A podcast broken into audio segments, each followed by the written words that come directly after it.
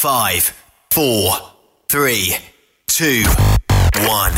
Vous prévoyez faire un traitement anti-rouille prochainement pour protéger votre véhicule tout en protégeant l'environnement? Optez dès maintenant pour l'anti-rouille bio ProGarde de ProLab sans de pétrole ni solvant. Composé d'ingrédients 100% actifs, le traitement anti-rouille bio ProGarde de ProLab est biodégradable et écologique. Il est super adhérent, possède un pouvoir pénétrant supérieur, ne craque pas et ne coule pas. Googlez BioProGarde de ProLab pour connaître le marchand applicateur le plus près.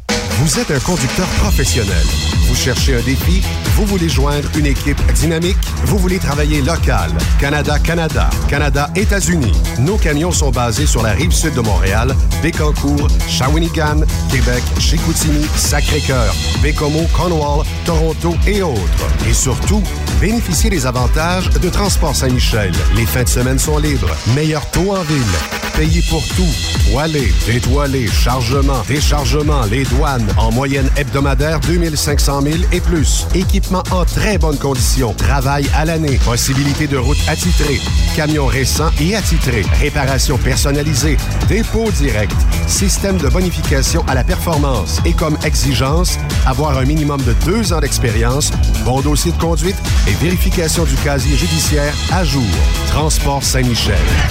C'est le moment d'appeler. Contactez nos ressources humaines au 1-866-554-9903 par télécopieur 450-454-9725. Transport Saint-Michel. À vous de jouer. Affacturage JD est un leader dans l'affacturage et vous permet à vous, propriétaire de camions ou gestionnaire d'entreprise, d'obtenir vos liquidités rapidement. N'avez-vous jamais vécu une fin de mois critique? Pas que vous n'aviez pas d'argent, mais vos clients ne payant qu'au bout de 30 à 45 jours, il vous faut supporter l'arriérage de vos recevables. N'attendez plus. Affacturage JD vous offre une solution clé en main de prendre en charge vos factures et vous offrir l'avantage d'obtenir votre argent en moins de 24 heures ouvrables. Avec Affacturage JD, c'est aussi simple que ça. Contactez-nous dès maintenant en composant le 1-888-694-8721 ou visitez-nous en ligne jdfactors.com. Transport Jacques Auger recherche des candidats consciencieux pour combler des postes de chauffeur classe 1 pour du travail local. Travail à l'année, horaire de 4 jours, boni et autres avantages. Transport Jacques Auger, leader en transport de produits pétroliers depuis 30 ans. Détails au www.fueljob.ca. Burroughs Courtier d'assurance se démarque depuis plus de 60 ans dans l'industrie du transport. Bonjour, ici Evelyn Burroughs. Notre cabinet d'assurance est un cabinet multiservice. Profitez-en pour mettre toutes vos assurances au même endroit. Cela vous apportera économie d'argent, des primes compétitives, un service efficace, rapide et un service personnalisé.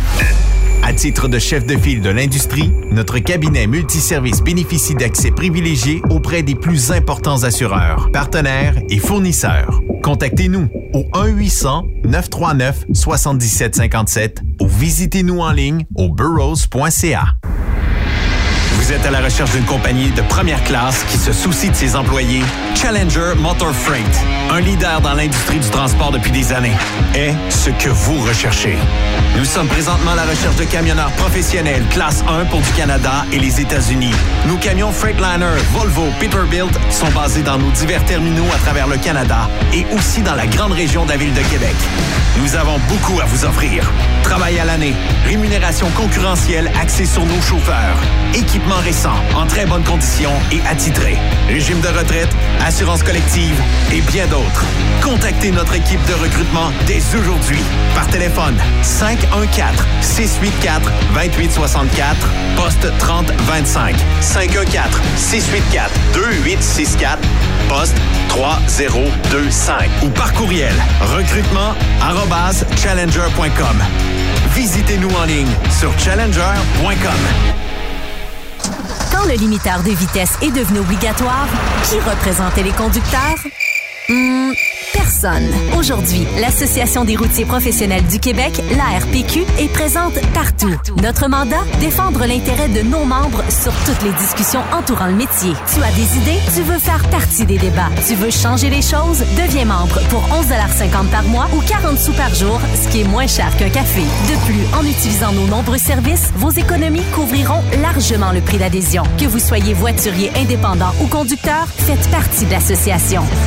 ARPQ.org. Неахге. Faites-vous entendre. As-tu vu la nouvelle publicité de Transwest sur le site de Truck Stop Québec? C'est payant faire du team. Euh, en effet, c'est parce que ça donne entre 340 et 375 dollars par jour par routier. Avec tous les avantages qu'ils offrent, ça représente 2000 à 2500 dollars par semaine par routier. En cliquant sur leur publicité sur Truck Stop Québec, ils nous présentent des exemples de payes concrètes de routiers, des payes en fonction des différentes destinations et même des exemples de rémunération annuelle du routier. Parle-moi de ça. Enfin, une entreprise de transport qui est assez transparente pour montrer des exemples de paye. Et si on travaillait les deux, là, on aurait tout un T4. Visitez de vrais exemples de paye sur groupetranswest.com. Vous préférez nous contacter par téléphone? Composez dès maintenant 1-800-361-4965, poste 284.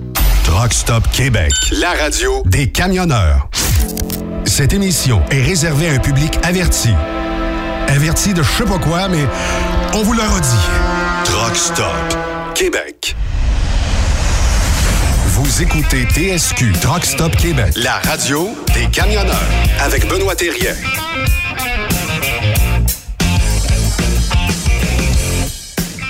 Bon lundi tout le monde. Le non, c'est pas Benoît au micro aujourd'hui, c'est Sophie, Anne-Sophie. Euh, Benoît qui est coincé sur la route euh, encore une fois, mais écoute, on va lui pardonner parce qu'on sait que son travail, c'est pas toujours facile. Euh, beaucoup de rendez-vous, euh, beaucoup de, trucs à gérer. Donc voilà, c'est moi qui va m'occuper de vous en attendant le retour de Benoît, mais je ne serai pas seule parce que nous avons avec nous, vous savez, à toutes euh, les lundis, on a le sénateur Pierre-Hugues Boisvenu. Donc, bonjour, monsieur le sénateur. Bonjour Sophie. je, me- je, me- je croyais que la voix de, de, de notre ami Benoît avait mué. Ah, ben, non, non, mal- malheureusement, Non, ou heureusement, tout dépend. J'avais, été avisé au- euh, avant, donc le, le choc est moins dur. bon, parfait. Ah, mais je suis contente de vous avoir euh, au téléphone, Monsieur Boisvenu, parce qu'on a beaucoup de nouvelles euh, à, à jaser hein, aujourd'hui. Et puis, euh, je commence en force avec Eustachio Galaise, qui a été accusé du meurtre prémédité de Marilyn Lévesque.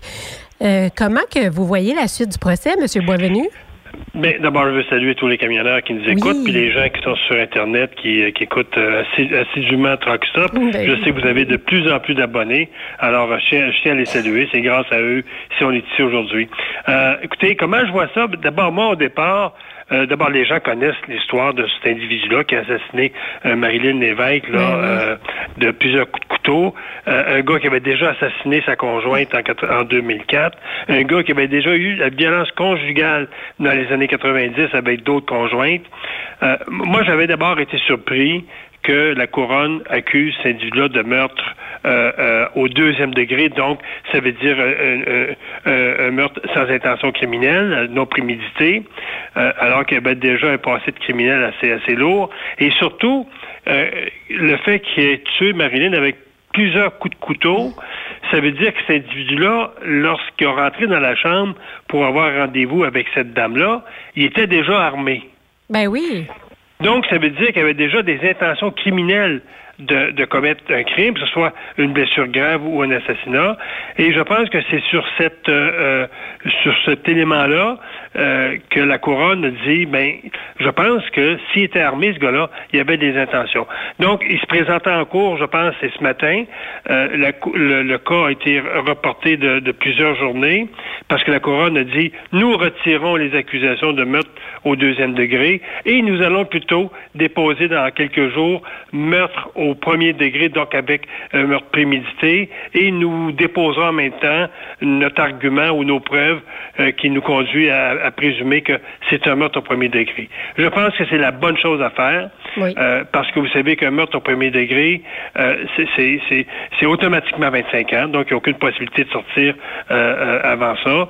Si ça aurait été au deuxième degré, c'est un individu qui aurait théoriquement pu sortir après 12 ans. Donc, c'est un individu qui est autour de 54 ans, je pense. Ça veut dire qu'à 66 ans, il aurait pu obtenir une libération euh, euh, aux deux tiers de la sentence. Ce qui aurait Là, été tragique, parce qu'on le Ça sait, il est déjà tragique, sorti, puis mais- il a recommencé. mais ce n'aurait pas été impossible.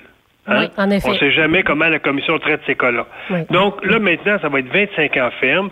Donc, il y en a 54 actuellement, je pense, ou 52, mais mettons 54.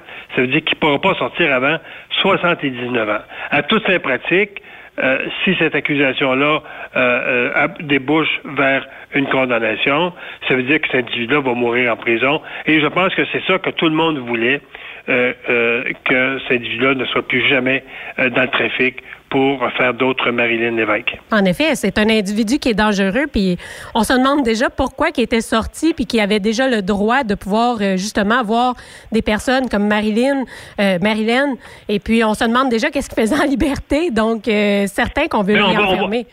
On, va le savoir parce que euh, notre ami Pierre Paulus, qui, euh, qui est député euh, conservateur dans la région de Québec, a réussi à déposer une motion qui demandait de créer un comité parlementaire de députés de tous les partis pour avoir cette enquête-là extérieure au ministère, parce qu'on sait que le ministère aura sa propre enquête, mais tout le monde le sait au départ que ce soit une enquête bidon. Mais là, ce sera une enquête faite par les parlementaires à la Chambre des communes. J'ai aussi déposé au Sénat une motion, euh, non pas pour faire une enquête sur euh, le, crime comme tel ou sur euh, l'événement, mais pour faire une enquête sur la formation des des, des agents carcéraux et la formation des commissaires aux libérations conditionnelles. Aussi, quel outil ils disposent pour suivre ces gens-là dans la collectivité. Donc, moi, j'ai déposé euh, une motion qu'on va débattre demain, euh, mercredi, excusez-moi, dans deux jours, euh, au Sénat, en espérant que les sénateurs indépendants votent pour cette motion-là. Et s'ils votent en faveur, il y aura aussi une commission au Sénat formée des, représentants de, des indépendants et du Parti conservateur pour étudier la formation, pour étudier les outils, qu'on, les programmes même à l'intérieur des murs qui s'adressent à cette clientèle-là qui, à toute la pratique, a démontré des échecs et les outils qu'on sert une fois qu'on remet en liberté, comment on suit ces gens-là dans la collectivité. Ben Donc, on aura possiblement deux commissions qui vont travailler en parallèle, qui vont vraiment faire la lumière sur l'affaire Marilyn Bien, je crois qu'il y a beaucoup de familles et de, victimes d'actes criminels qui sont, euh, qui sont chanceuses et chanceux de, vous avoir parce que, évidemment, là, il faut qu'il y ait un suivi qui soit fait là-dessus. Il faut comprendre aussi qu'est-ce qui est arrivé. Donc, merci, euh, M. Boisvenu. Mais écoutez, on, le fait pour les victimes, on le fait surtout pour avoir la vérité, ben parce qu'on ne se fie pas du tout au ministère pour nous dire euh, la vérité. C'est le rapport va être un rapport pour protéger les gens qui ont pris ces décisions-là. Et là, on va vraiment faire la lumière. Et euh, surtout, moi, j'invite les gens à suivre le débat. Ça va être des débats qui vont être télévisés. En plus. Donc, les gens n'ont seulement qu'à aller sur le, site de la Chambre des communes pour l'instant, parce que ça va être ça va débuter à la Chambre des communes. Et lorsque ça débutera au Sénat, mais euh, je vais sans doute en discuter sur vos ondes pour dire aux gens comment aller sur le site du Sénat pour suivre les débats de cette commission-là. Bien, c'est une histoire qui sera à suivre, mais c'est le fun de voir que les moyens technologiques nous permettent peut-être un peu plus de transparence dans le sens qu'on peut maintenant vraiment suivre ça de près. Donc, euh, c'est très intéressant. Oui, et, ce qu'il faut dire aussi aux gens, c'est que le, Sénat, depuis le, retour euh, l'an dernier, en 2019, les débats maintenant au Sénat, les séances du Sénat sont télévisées. Ben Donc, les gens peuvent suivre les séances comme un exemple, mercredi, quand je vais débattre euh, de, ma motion, parce que les indépendants avaient porté, euh, euh, s'étaient opposés il y a deux semaines à cette motion-là, et demain, on la débat. Le président m'a laissé le temps pour débattre des arguments pourquoi cette motion-là doit être adoptée. Donc, les gens pourraient suivre ça demain, aussi mercredi, le débat ou les argumentaires que je vais apporter. Mais on va regarder ça, puis on va pouvoir s'en reparler. Fait que c'est vraiment le fun. Exactement. et puis, vous êtes de retour, justement, de votre voyage. vous en aviez parlé il y a quelques semaines, ben, quelques jours. Un voyage de l'Association parlementaire de l'OTAN. Vous avez participé à un voyage à Bruxelles en tant que membre de la délégation de l'Association parlementaire canadienne euh, de l'OTAN. Puis, euh, bon, on aimerait savoir comment ça s'est déroulé un peu le voyage et c'était pourquoi au juste? Bon, d'abord, juste pour expliquer le contexte aux gens qui nous écoutent, euh, la commission des parlementaires de l'OTAN c'est une, c'est une commission qui est formée de 29 pays membres.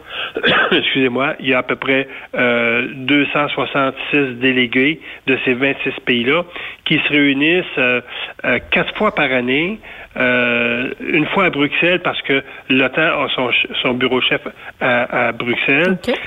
Euh, deux autres fois au printemps et à l'automne dans deux pays membres, donc on change de pays à chaque fois. Et une quatrième fois à Washington, où là, dans le fond, c'est une, réunion de l'OTAN, mais la partie, euh, la partie américaine, les Canada et les États-Unis, parce que nous, dans le fond, on fait partie aussi de l'OTAN. Euh, sans être, dans le fond, euh, en Europe comme pays. Donc, c'est quatre réunions de parlementaires et euh, ces parlementaires-là ont comme première mission de donner suite aux engagements que les chefs d'État prennent. Parce que l'OTAN a aussi annuellement une réunion des chefs d'État. M. Trudeau y assiste, M. Harper y assistait dans le temps. donc, chaque président ou premier ministre de pays se rencontrent une fois par année et eux prennent des décisions de nature politique en termes, un exemple, qu'est-ce qu'on va faire en Syrie, qu'est-ce qu'on va faire au Liban, qu'est-ce qu'on va faire euh, avec la Chine, avec la Russie. Et là, nous, dans le fond, les parlementaires, c'est s'assurer de donner suite aux engagements euh, de ces chefs-là. Donc, c'est des réunions qui réunissent, comme je dis tantôt, euh, les 266 parlementaires. Et on se réunit aussi avec les forces armées parce que les, grands, les commandants des, forces armées viennent nous présenter, je dirais, l'état de situation. Euh, dans, les dossiers qui touchent là, ou les dossiers les plus chauds euh, qui touchent euh, l'OTAN. Euh, et actuellement, ben, vous savez, au niveau des dossiers chauds, c'est la Russie. On a vu que la Russie, depuis à peu près euh, une dizaine d'années, euh, a, l'intention, depuis le démantèlement de l'URSS, a comme l'intention de vouloir recréer une espèce de ceinture autour de la Russie, une ceinture de pays qui serait un peu satellite de sous l'influence russe. Euh, et ça, veut dire, on l'a vu avec euh, l'intervention en Georgie, l'intervention en Ukraine, euh, la Crimée qui est maintenant occupée par, par les Russes. Donc, on voit que la Russie a vraiment comme l'intention de rebâtir cette influence-là qu'elle avait en Europe. donc, ça, ça préoccupe beaucoup l'Europe. Et euh, depuis aussi, il y avait un traité entre les Américains et euh, les Russes sur le contrôle des armements nucléaires, lequel traité n'existe plus. Donc ça, ça met beaucoup, beaucoup d'inquiétude là au ben niveau des Européens par rapport aux Russes. Euh, donc ça, c'est une préoccupation qu'on a. nos réunions servent à faire une réflexion par rapport à ça et savoir quel alignement on doit donner par rapport aux interventions de chacun des pays. les autres dossiers chauds, puis ça, ça ne sera pas une surprise pour tout le monde, mais on parle ici de la Libye, de la Syrie, de l'Irak et de l'Afghanistan. Ben oui, ça C'est des pays où, qui connaissent, ça brasse beaucoup. Il y a une grande instabilité politique. Il y a encore la présence de, de terroristes entre autres en, Syrie, en Irak, qui, qui, euh, qui, qui fomentent des troubles. Donc, ça, c'est des préoccupations qu'on a. On sait qu'en Afghanistan, il y a des négociations qui se font euh, depuis plusieurs mois entre les talibans et les Américains. Les talibans qui étaient vraiment les, terroristes de l'époque. Et les Américains, je pense, ont compris que euh, ce pays-là ne pourra pas être gouverné euh, si les talibans ne sont pas assis au pouvoir. Donc, il y a des grosses négociations qui se font actuellement parce que les Russes ont manifesté depuis des depuis que Trump est au pouvoir, qu'elle ne veut que les, USA ne veulent plus jouer le rôle de policier euh, à travers la planète. Donc on sent que les, Américains veulent se euh, retirer des grands des grands des grands pays en guerre comme euh, les pays que je vous ai nommés. Tant qu'aux autres pays, tant qu'à la Libye, la Syrie et l'Irak, mais c'est tout le Moyen-Orient qui, qui, bouillonne avec, on sait, avec l'Iran qui est tout près, qui, qui a beaucoup d'influence. Et là-dessus, dans le fond, nous, on est là, Canada, l'OTAN est là. Euh, le rôle de l'OTAN, c'est surtout de former des militaires dans ces pays-là pour qu'ils prennent en charge là, éventuellement euh, les armées, la gestion des armées dans ces pays-là. J'imagine que c'est une question de sécurité, beaucoup, là.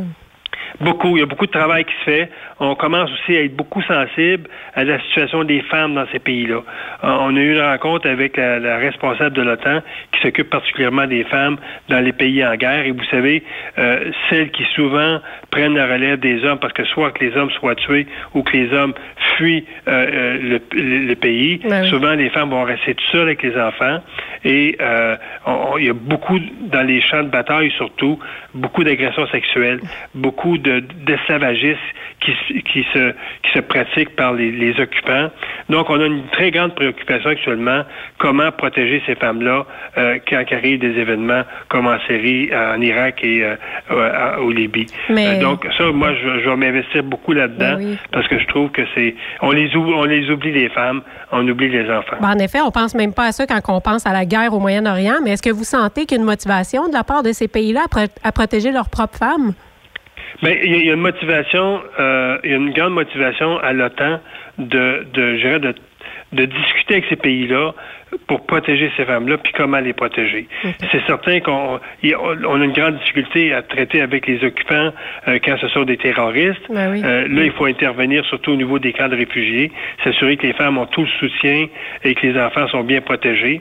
Mais euh, cette, cette préoccupation-là, là, elle est comme nouvelle parce que, vous savez, l'OTAN a trois grandes commissions. Euh, il, y a, une commission sur euh, la, protection et la sécurité des populations, il y a une commission sur la sécurité nationale et il y a une commission sur tout ce qui est euh, engineering, équipement, etc. moi, je pense, puis c'était mon point de vue que j'ai défendu lors de cette réunion à l'OTAN-là, il faudrait peut-être avoir une commission sur la situation des femmes, sur la protection des femmes et des enfants. Donc, ça, ça évolue beaucoup beaucoup et je suis convaincu que dans les prochaines réunions qu'on va avoir, euh, la situation des femmes dans ces pays-là, la situation des femmes euh, dans les chantiers de guerre, euh, ça va être des discussions qu'on va, qu'on va faire, qu'on va prendre en compte. ben oui, je trouve ça beau que vous ameniez votre cause jusque là-bas. Il y a les dossiers. le dernier point, mais ben effectivement, c'est la Chine. La Chine, c'est ça, ben oui. La Chine, c'est très préoccupant. Euh, les gens ne savent peut-être pas, mais l'Afrique actuellement, qui est un pays qui bouillonne, hein, l'Afrique, c'est, c'est, tout près de, de, de 300-400 millions de personnes. Euh, la Chine y est très présente. Euh, la majorité des, des projets d'infrastructure, les projets de routes, les projets de ponts, les projets de construction de ports, d'aéroports, c'est la Chine qui investit en Chine, qui investit en Afrique. Et ça, ça nous préoccupe beaucoup parce que la Chine étant beaucoup son influence à travers l'Afrique. Et ça, euh, ce qui veut dire l'Afrique, dit aussi Moyen-Orient. Euh, l'autre problème aussi qu'on a beaucoup avec, avec la Chine, c'est tout le dossier du, 5G. Les gens ne le savent peut-être pas, mais le, 5G est à nos portes. Et le 5G, c'est une technologie qui va révolutionner euh, l'usage de l'informatique, entre autres, mais aussi qui va révolutionner toutes les technologies utilisées par la défense nationale, par la sécurité nationale, par tout ce qui est euh, euh, secret industriel. Le 5G, ça va être une révolution. Le 5G va être une révolution comme euh, l'informatique a été une révolution, dans le fond, au dactylo mitaine qu'on avait dans le temps. Ben oui. vous savez que au moment où on se parle, vous allez vous allez charger un fichier qui, qui, qui vous prend 3 à 4 minutes, mais avec le 5G, ça va être de 3 à 4 secondes. Donc, ça va être énorme. Et on sait qu'actuellement, le pays qui, est le plus avancé dans le développement de cette technologie-là, c'est la Chine avec euh, Huawei. Donc, c'est quand même inquiétant aussi en même temps de savoir que c'est une belle technologie. Il y a un autre côté. Mais c'est inquiétant parce que euh, euh, Huawei est, déjà en cours, veut dire, pour vol de secret industriel aux ben États-Unis. C'est pour ça que la vice-présidente de Huawei au Canada, actuellement, les États-Unis demandent qu'on la, on la, on la, on la, on la transfère aux États-Unis pour un procès pour euh, violation de secret professionnel pour avoir fait affaire avec la Chine. Et il y a des pays actuellement comme la Turquie qui a déjà acheté le 5G de Huawei et qui dit on achète cette technologie-là de la Chine. Ça veut dire que la Chine rentre chez vous, elle installe cette, technologie-là, hmm. a aussi accès à beaucoup d'informations de nature militaire et industrielle si cette compagnie-là rentre. Donc, actuellement, il y a beaucoup d'attention qui est faite dans tous les pays de l'OTAN en disant, faites attention, euh, si vous rentrez dans le 5G, il va falloir rentrer le 5G euh, avec une compagnie qui va venir protéger vos secrets industriels, qui va venir protéger euh, vos, vos, sites militaires, etc. Ben Donc ça, c'est très, très préoccupant. Et, moi, ça l'est à un autre niveau. J'en discute deux minutes avec vous. Ben oui, ben oui. Le, 5G va être aussi très préoccupant pour toutes les activités criminelles, notamment tout ce qu'on appelle les réseaux de pédophiles, réseaux d'agresseurs. Parce que vous savez qu'actuellement, euh, je vais en parler tantôt dans un autre sujet, les arrestations ou les, les infiltrations que les policiers font dans les réseaux de pédophiles, qui sont sur Internet a explosé au cours des dix dernières années. Parce que les policiers ont des gens qui euh, euh, travaillent avec les grands, les grands distributeurs Internet, parce que les grands distributeurs Internet ont obligation maintenant à informer les corps policiers quand ils savent qu'il y a des gens qui utilisent leur réseau pour euh, des réseaux de pédophiles ou ben autres types ben criminels si vous downloadez un exemple, je sais pas, moi, 2000 photos de, de, jeunes garçons ou jeunes filles, ça peut vous prendre 7, 8, 10, 12 minutes. Les policiers ont le temps souvent d'aller taguer ces sites-là parce qu'ils sont en train de downloader. Imaginez-vous quand ces mêmes criminels-là qui vont downloader la même quantité d'informations, plutôt que ça prenne Ah. 5-6 minutes, ça va prendre 5-6 secondes. Ben oui, ils vont avoir le temps. Là, les policiers, les policiers n'auront pas. Donc, il y, y a aussi de sur ce côté-là toute une réflexion à faire au niveau des, des corps policiers pour dire maintenant comment on va gérer ces activités criminelles-là, alors que ça va prendre des fractions de secondes pour échanger de l'argent, pour échanger de l'information. Euh, Ça, ça- ça va être des fractions de secondes maintenant. Ben. Donc, vous voyez, le 5G est à nos portes et va, va venir euh, bouleverser euh, la façon qu'on gère l'information à tous les niveaux euh, de la société.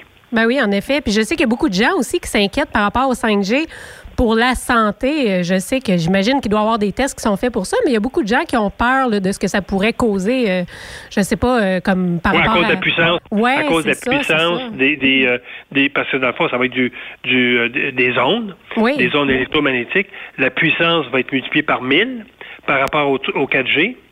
Hein, c'est multiplié par 1000. Ben, c'est beaucoup. Donc, effectivement, les gens ont l'impression, lorsqu'ils vont avoir un cellulaire 4G, euh, 5- 4G, est-ce que, euh, 5G, est-ce que les ondes qui seront transmises, déjà, on soupçonne que le cellulaire peut être une des causes de l'augmentation des cancers du cerveau qui, est- qui a été euh, multiplié par 10 depuis 10 ans. Ben oui. Fait qu'imaginez-vous si euh, le 5G émet euh, mille fois plus euh, en termes de puissance d'onde, effectivement, ça peut être un, un risque là, euh, très grave là, pour, pour la santé.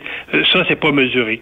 Et donc, pour ça que le Canada actuellement est quand même très prudent pour avancer là-dedans, et c'est tant mieux. Ben, on préfère la prudence, c'est ça, parce que quand même, c'est comme si la technologie nous dépasse. Là, on, dirait qu'on on est en arrière, mais en même temps, il ne faut pas, faut pas trop euh, se presser non plus. Non, exactement. Euh, Monsieur Boisvenu, le sujet numéro 2, on le voit partout à la télé, là, justement, les blocages là, qui sont euh, faits par les Autochtones. là. Euh, Justin Trudeau qui a tenu justement une conférence téléphonique avec les premiers ministres du pays euh, qui ont exprimé là, leur frustration là, face à la réponse du gouvernement fédéral. Clairement, notre premier ministre qui refuse de prendre ses responsabilités ou euh, qui le fait un peu tard, là, disons, euh, ça serait quoi vos commentaires là-dessus? C'est un désastre pour moi. Ben c'est oui. un désastre économique, d'abord. Euh, c'est un désastre sur le plan du, du leadership d'un premier ministre. Euh, et c'est surtout un désastre par rapport aux relations avec les Premières Nations. En effet, on a l'impression qu'il s'en fout. Hein, on sait que lorsque M. Trudeau est arrivé au pouvoir en, 2000, en 2005, euh, en 2015, a dit ce sera une nouvelle façon de gouverner. C'était sa première, euh, son premier engagement d'ouverture de transparence. Et la deuxième, c'était la réconciliation avec les Autochtones. ben oui. Il, il a eu quatre ans pour le faire. Il avait au sein de son cabinet, on se souvient, Mme Wilson Raybould, qui était euh, une personnalité sur le plan des Autochtones. C'était une, une, euh, la grande chef autochtone de la Colombie-Britannique, donc elle, elle avait une très, très grande influence. Euh, il s'est mis à dos euh, cette femme-là, qui a créé, à mon avis, euh, euh, un, fo- un foie immense dans les communautés autochtones.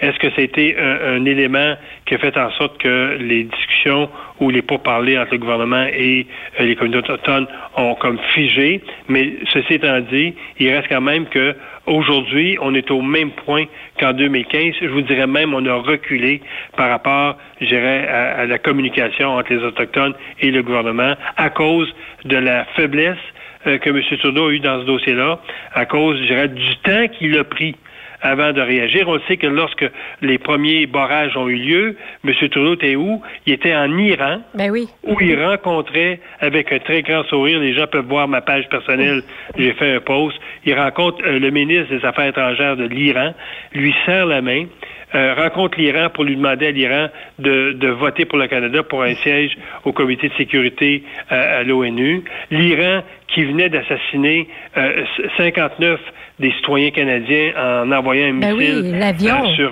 sur un, un avion. Et là, Trudeau est en Iran qui serre la main, alors qu'ici, le feu est pris euh, dans toutes les provinces parce que toutes les provinces ont été touchées par les, les barrages autochtones. Trudeau arrive au Canada neuf jours après. Euh, et une semaine après, 16 jours après, euh, il y a cette conférence de presse-là où on voit un Trudeau totalement défait, impuissant, euh, dire maintenant, ben, c'est aux provinces à régler le problème. Faites intervenir vos policiers. C'est une crise qui a été mal gérée, a, qui, qui, moi, à mon avis, a démontré toute, toute la faiblesse de Justin Trudeau. On l'avait deviné par rapport à ces frasques qu'il y avait eu durant les cinq premières années. Pensons à la Chine, pensons au dossier Lavalin, pensons au dossier de l'admiral Norman. Euh, tout le monde était arrivé à la conclusion que Trudeau n'était pas capable de gérer le Canada. Cette crise-là vient tout à fait faire la preuve qu'il a manqué. Et on l'a vu hier, une compagnie euh, canadienne qui devait investir 20 milliards, qui devait créer 30 000 emplois en Alberta, a décidé de ne plus investir en Alberta oui, dans les centres C'est énorme comme impact. Les gens ne peuvent pas comprendre une province qui est déjà à terre de ne pas avoir ce projet-là. Là, c'est énorme. Donc, moi, moi j'ai fait un post aussi sur le en disant euh, il faut que Trudeau démissionne. Euh, moi, j'espère qu'à la Chambre des communes, euh, on va déposer une motion de non-confiance. Mais ce que je crains, c'est que le Bloc va voter avec le, gouvernement libéral.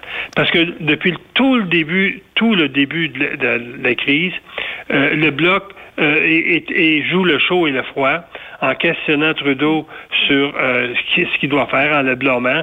Mais de l'autre côté, euh, le bloc veut dire, euh, le chef du bloc assiste à une réunion privée sans le Parti conservateur. le bloc prend la même position que Trudeau en disant, il faut négocier, il ne faut pas intervenir, il ne faut pas faire mal aux Autochtones.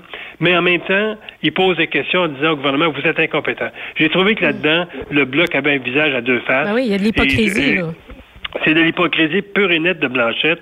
Et moi, j'espère que la population du Québec qui a voté pour le Bloc s'aperçoit que ce gars-là, euh, les gens du Bloc sont à, sont à, sont pour, pour la paix, tout simplement. Oui, c'est ça que je voulais euh, dire. On a l'impression qu'ils sont assis là juste pour avoir une job, mais qu'est-ce qu'ils font vraiment à part de s'obstiner, mais ben, ben, s'obstiner sans but concret, ça n'a pas de sens. Blanchette, durant les, les, 16 jours de la crise, a fait comme Trudeau. Il, avait, il était assis sur ses deux mains. Et quand Trudeau a sorti vendredi dernier en disant euh, les provinces peuvent intervenir, mais Blanchette, samedi matin, intervenant en disant on veut que les policiers interviennent sur, sur les, les, les euh, sur les, les, les barrages, mm. mais il ne faut pas faire l'arrestation.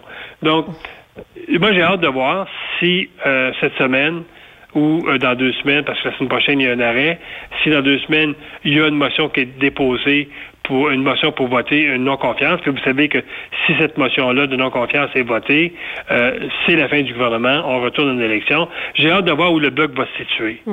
J'ai hâte de voir si le bloc va voter pour le gouvernement libéral. Et s'il vote pour le gouvernement libéral, je pense qu'on aura vraiment la preuve que, que, que Blanchette n'a pas plus de leadership euh, ou, je dirais, n'a pas plus de respect euh, dans, les Québécois, parce que les Québécois l'ont dit. Ils n'ont pas approuvé ces barrages-là, n'ont pas approuvé, Trudeau. Et euh, je pense que les gens, la confiance par rapport à ce premier ministre a disparu. Bien, en effet. Puis euh, non seulement, je veux dire, non seulement il a fallu qu'on se batte pour que Justin Trudeau revienne s'occuper de ce dossier-là. le pays, je pense, que jamais été aussi divisé. L'Alberta, je veux dire, on en entend de plus en plus parler maintenant qui cherchent à se séparer. C'est pas drôle là, comme situation. Écoutez, moi, je suis convaincu que Trudeau est revenu mais je suis convaincu qu'il n'a pas rencontré les chefs autochtones, qu'il a fait rencontrer ses deux ministres, parce que deux ministres aux affaires autochtones, il a fait rencontrer ses deux ministres, et il n'a pas pris ce dossier-là en main. Euh, un exemple comme Bouchard l'avait pris dans le temps du verglas. Ben oui. Hein, on se souvient. Comme M. Harper l'avait pris lorsqu'il est arrivé les, les, événements euh, de terrorisme au Canada. M. Harper, euh, a pris ça en main, il n'a pas laissé ça dans un ministre, dans les mains d'un ministre, et il a, amené ça d'une main de maître. la, la crise économique, c'est c'est pas le ministre des Finances qui a géré, même s'il a fait une très bonne job. M. Harper a pris ça en main, il, a, donné des directives et euh, on s'est bien sorti de la crise. Ce que Trudeau, à mon avis, n'a pas fait. Ce que Trudeau, à mon avis, n'est pas capable de faire. Oui, c'est ça. Problème, le problème n'est pas, le problème n'est pas que Trudeau ne veut pas. Le problème, c'est que Trudeau ne peut pas. C'est ça, c'est pas sa barbe qui, qui va l'aider, hein? Absolument pas. Euh, le sujet numéro 3, là, M. Boisvenu, des victimes de violences conjugales doivent aller en foyer de sans-abri. Euh, c'est un article récent de TVA Nouvelle qui parle justement que des maisons de femmes victimes de violences conjugales sont pleines. Donc, on prend ces femmes-là puis on les envoie justement dans les foyers de sans-abri. Est-ce que c'est pas de les rendre encore plus vulnérables? Écoutez, je vais vous donner une statistique qui va tout dire. En 2017, il y avait une femme au Canada qui se faisait assassiner à tous les six jours. En 2019, une femme à tous les trois jours. Ça n'a pas d'allure. En, 2019, 118 femmes ont été assassinées, dont plus de la moitié par leur conjoint ou ex-conjoint, alors qu'il y en avait 43 en 2000, 2017. C'est énorme et on le voit, la violence conjugale ne conduit pas toujours à un meurtre, mais souvent elle conduit à un meurtre, mais elle conduit les femmes vers les centres de femmes violentées, parce que souvent, malheureusement, dans un foyer, la femme qui est victime de violence conjugale, elle va être victime une deuxième fois parce que le mari va rester dans la maison, puis la femme doit fuir avec les enfants. Mm. On n'a pas, on n'a pas un système de justice qui protège les femmes. Dans le cas de violence conjugale, ça devrait être le conjoint qui sort de la maison. Ben oui. Et ça, et ça devrait être le conjoint qui soit contrôlé à l'extérieur du foyer. Mais non, c'est la femme qui fuit elle fuit dans, une, dans les maisons d'hébergement. les maisons d'hébergement maintenant sont pleines. Où dirige-t-on ces femmes-là? Vers les refuges des sans-abri. C'est inconcevable quand on sait que euh, la sécurité des, centres d'hébergement de femmes violentées est, très sécure. Hein. on ne connaît pas les adresses, on ne ben connaît pas les numéros de téléphone, alors que les centres de, de sans-abri, c'est des portes ouvertes à peu près à tout le monde. Donc, euh, ce, ce, ce, ce côté-là, on, met carrément les femmes euh, dans un contexte de, de, de dangerosité. Ben oui, mais je comprends pas pourquoi on prend pas ces hommes-là à place puis qu'on les soigne pas. Parce que clairement, ils ont besoin d'aide aussi. Tu sais, on, fait juste les ignorer jusqu'à temps qu'il y ait un problème puis qu'ils se ramassent en prison. Ça n'a pas de sens. Vous, vous, vous sur un bon point. Vous savez qu'un projet de loi actuellement euh, au, qui était déposé à la Chambre des communes pour donner de la formation aux, euh, aux juges sur les agressions sexuelles, sur les victimes d'agressions. Je pense qu'il faut modifier ce projet de loi-là pour intégrer dedans, il faut donner de la formation aux juges sur la violence conjugale. Mm. Et moi, je vais, je vais déposer dans les prochaines semaines deux projets de loi qui vont faire en sorte qu'on va modifier le code criminel pour mieux protéger les femmes qui sont en danger. Euh, d'abord, on en a déjà parlé sur les sur vos zones, l'obligation du port du bracelet électronique ah, ben quand un conjoint est en attente de procès ou quand un conjoint a reçu ce qu'on appelle un 810, euh, euh, une, ordonnance de, non, de, ne pas troubler la paix. Dans ces cas-là, le port du bracelet électronique automatiquement. Ça se fait dans d'autres pays, ça se fait dans d'autres provinces et ça a donné des très, très bons résultats. Donc ça, c'est la première chose que dans mon projet de loi. Dans mon autre projet de loi, il y a, dans les cas de violence conjugale, les, les conjoints qui sont à leur première tentative de violence conjugale, l'obligation de suivre une thérapie de 30 jours en cure fermée. Ben oui ou d'aller en prison. On, a actuellement dans le code criminel cette alternative-là que les juges peuvent appliquer dans les cas de conduite avec faculté affaiblie ayant causé des blessures. Le juge, lorsqu'il va avoir devant lui un individu qui a, commis cet acte criminel-là, va lui dire deux choses. Écoute, mon homme, tu n'as peut-être pas fait par exprès parce que tu étais en boisson, etc mais on va te donner deux choix. Ou tu t'en vas en cure fermée pendant 30 jours pour aider ton problème de boisson, ou tu t'en vas en prison pendant un certain temps et tu as un dossier criminel. On va faire la même chose avec les hommes violents. Ben oui. On va leur dire, ou bien tu t'en vas en prison et tu as un dossier criminel à vie, ou bien tu t'en vas suivre une cure euh, de, réhabilitation euh, pour aider ton problème de violence pendant 30 jours. ça, c'est vraiment nouveau. Ça se règle parce que j'en connais des, hommes violents, moi, qui ont, qui ont eu cette chance-là d'avoir euh, des soins, puis finalement, ils se sont vraiment, tu sais, ils voulaient se soigner. Donc, si on les aidait, justement, puis qu'on leur donnait ce choix-là, je pense que ça serait juste une plus-value pour notre société, là. Tu as raison, et ça va être la façon aussi de réduire le nombre de meurtres. Ben oui. Ça va être la façon de réduire la, récidive au niveau de la violence conjugale. Si on les prend dès le début, ben ce ne sera pas un gars qui va avoir cinq blondes dans sa vie qui va avoir tabassé. Mm. Il va peut-être comprendre à la deuxième. Fait que c'est ça qu'il faut faire. Il faut avoir des outils pour réduire le nombre d'accusations, réduire le nombre d'hommes en prison pour violence conjugale et réduire le nombre de femmes assassinées. Il faut avoir des mesures et moi je pense que l'éducation, la réhabilitation, les cures de, j'appelle ça de désintoxication à la violence, il faut avoir absolument cette approche-là. J'aime beaucoup votre terme, désintoxication à la violence parce que c'est vraiment ça. Hein. C'est vraiment ça. C'est des gens qui sont intoxiqués dans la vie c'est des gens qui ont la, haine dans leur cœur parce que la femme a dit non et la femme a dit je ne veux plus t'avoir comme conjoint parce que tu es violent.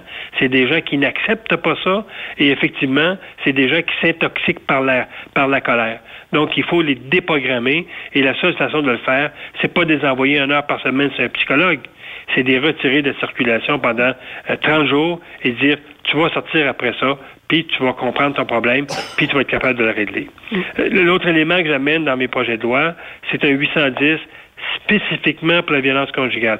Actuellement, les 810, qui est une ordonnance de, ne pas troubler la paix, elle existe pour à peu près une vingtaine de, types d'accusations euh, euh, dans, le, code criminel. Moi, j'en fais une particulière pour les cas d'ordonnance de, ne pas troubler la paix pour un homme violent. Actuellement, le 810, c'est un an. Moi, je l'amène à deux ans ah dans le cas de violence conjugale. Et surtout, euh, je l'amène au bout. Le 810 va avoir des conditions et les conditions vont être les mêmes. Est-ce que tu t'en vas en cure de, de, réhabilitation? Sinon, c'est pas du 810, c'est la prison. Donc, on va, on va mettre les mêmes conditions dedans. Et surtout, vous savez que lorsqu'un 810 qui est ordonné par la Cour, il faut que le présumé agresseur ou l'agresseur signe signe en bas en disant je m'engage à ne pas troubler la paix. S'il refuse de, de, signer un tel document, je mets une sentence de deux ans plus un jour. Ça veut dire dans un pénitencier fédéral. Oui, c'est ça qu'il faut. Donc, c'est le projet de loi que je vais déposer dans les prochains jours. Euh, c'est un projet de loi que j'ai travaillé avec des femmes. Ce sont des femmes qui ont tenu la plume avec nous pour faire ça. Euh, je rencontre la semaine prochaine la, Fédération québécoise des maisons d'hébergement pour leur demander si, si elles veulent parrainer ce projet de loi-là, si elles veulent l'appuyer, parce que si oui, on va démarrer une pétition pan-canadienne dans les prochaines semaines pour faire en sorte de dire au gouvernement fédéral d'appuyer ces projets de loi-là, d'appuyer des, mesures pour venir réduire le nombre de femmes qui sont assassinées au Canada. Oui, en tout cas, moi, je vous appuie, hein, parce que justement, de rendre ces hommes-là responsables de leur violence, euh, c'est ce qu'il faut faire. Hum. Et euh, euh, ça va être un projet très important. Euh, et je suis convaincu que euh, beaucoup de femmes, en tout cas la majorité des femmes canadiennes, ben vont, euh, vont, vont, appuyer ce projet de loi-là. Ben oui. Le sujet numéro 4, M. Pierre-Hugues Boisvenu, la hausse des signalements, on en a parlé un peu tantôt justement là, par rapport aux cyberpédophiles qui sont démasqués. C'est quand même une bonne nouvelle, à quelque part, de savoir que maintenant, on est capable justement de, de les pincer peut-être un peu plus rapidement ou facilement ou différemment qu'avant. Ça l'a mené justement à l'arrestation de 85 suspects l'année dernière. Euh, c'était, je pense, 33 euh, de plus qu'en 2018. On doit remercier le conservateur pour ça, hein? Oui, parce que c'est une mesure que nous avons adoptée en 2014, euh, d'obliger les compagnies comme Bell, comme Vidéotron, toutes les compagnies qui vous offrent un service d'abonnement Internet, on leur a dit, vous avez dorénavant l'obligation de surveiller si sur vos réseaux, de distribution de services, si vous avez éventuellement vent ou vous voyez qu'il y a des gens qui utilisent vos réseaux pour distribuer du matériel pornographique, vous avez l'obligation de dénoncer aux policiers. Écoutez, en 2017, euh, les gens vont être surpris, il y a eu 560 signalements faits dans le cadre de cette loi-là mm. à, la GRC ou à la SQ. En 2018, c'est 1168. on voit vraiment une grande différence. Là. On est passé de 61 arrestations à 85 en, 2019. Donc, c'est, ici, je parle que pour le Québec, là. En plus, je hein? pensais que c'était Canada. Une chance que vous l'avez spécifié. C'est le Québec. Donc, euh, c'est, beaucoup. Ça fait peur en même temps, mais wow! Oui, c'est beaucoup. Et, ce qui amène aussi, on sauve beaucoup d'enfants avec ça. Ben parce que dans la majorité des cas, ce sont des signalements euh, euh, pour euh, des victimes sont mineurs. Donc, c'est vraiment... moi, j'ai bravo aussi à la Sûreté du Québec. Parce que la Sûreté du Québec a mis, je pense, depuis à peu près 2000 14 ou 15, 14 ou 14, je pense. Je pense qu'il y a une vingtaine de policiers maintenant qui, euh, qui sont devant des ordinateurs et qui surveillent ces réseaux-là, qui vont chercher des preuves, qui montent les dossiers et euh, après ça, c'est très facile de, de, de, porter des accusations. Donc moi, je dis un, bravo au corps policier parce que j'ai parlé des policiers qui font ce travail-là, vous savez. Ça doit pas être facile. Non, exactement. Et les policiers qui ont des enfants et qui voient sur leur écran à, jour, à journée longue des enfants, des scènes de nudité, des scènes de pédophilie, d'agression sexuelle, de, de, toutes sortes. Là. Je ne veux pas trop en parler. Et ces policiers-là, ça prend, ça prend de la couenne, ça prend, et, euh, mais ils ne peuvent pas faire ça. Moi, on me dit qu'ils ne peuvent pas faire ça plus que deux, trois heures par jour. Ah ben là, j'imagine. Euh, psychologiquement, psychologiquement, c'est trop épuisant.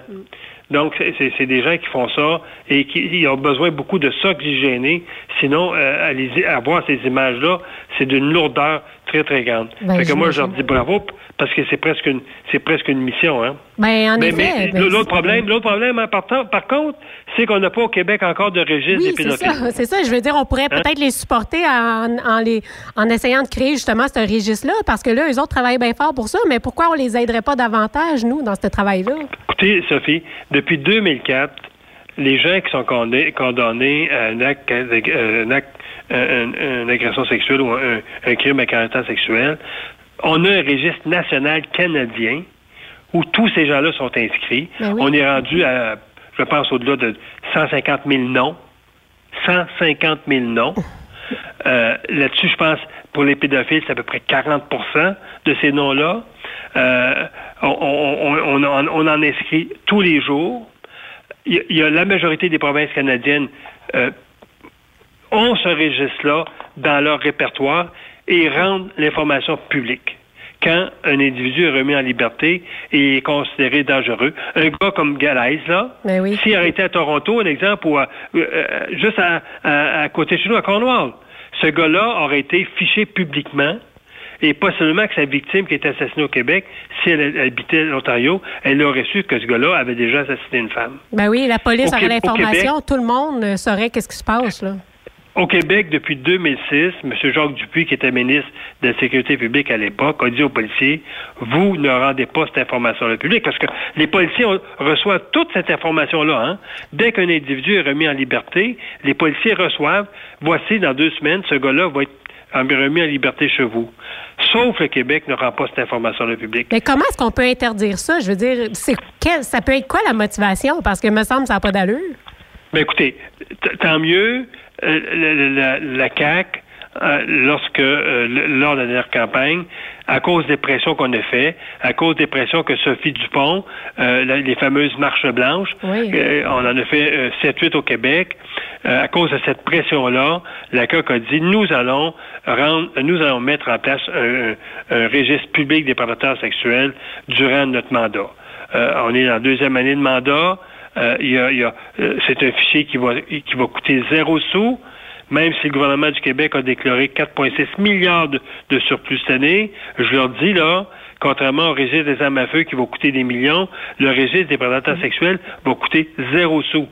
Vous avez déjà la banque d'informations. Tout ce que vous avez à faire, c'est quand un criminel est remis en liberté et dangereux, vous dites à la population, ce, gars-là, il est fiché dans un autre fichier qui, lui, est pas juste réservé aux policiers, mais qui est réservé à la population, et vous allez avoir l'information dans quel arrondissement il demeure, quel crime qu'il a commis, c'est quoi son niveau de dangerosité, c'est quoi les conditions de remise en liberté et une photo à jour de l'individu. Ben oui, en tout cas, on va espérer que ça arrive parce que, tu sais, ça peut être bien banal, là, mais t'envoies ton enfant là, faire un cours de piano, puis le, prof est douteux pour X raisons. Tu veux juste aller consulter euh, ce registre-là, me semble que ça vaudrait la peine. Écoutez, tout, écoutez, tout ce qui reste à faire à la province de Québec, c'est peser sur le piton, puis ça va se faire.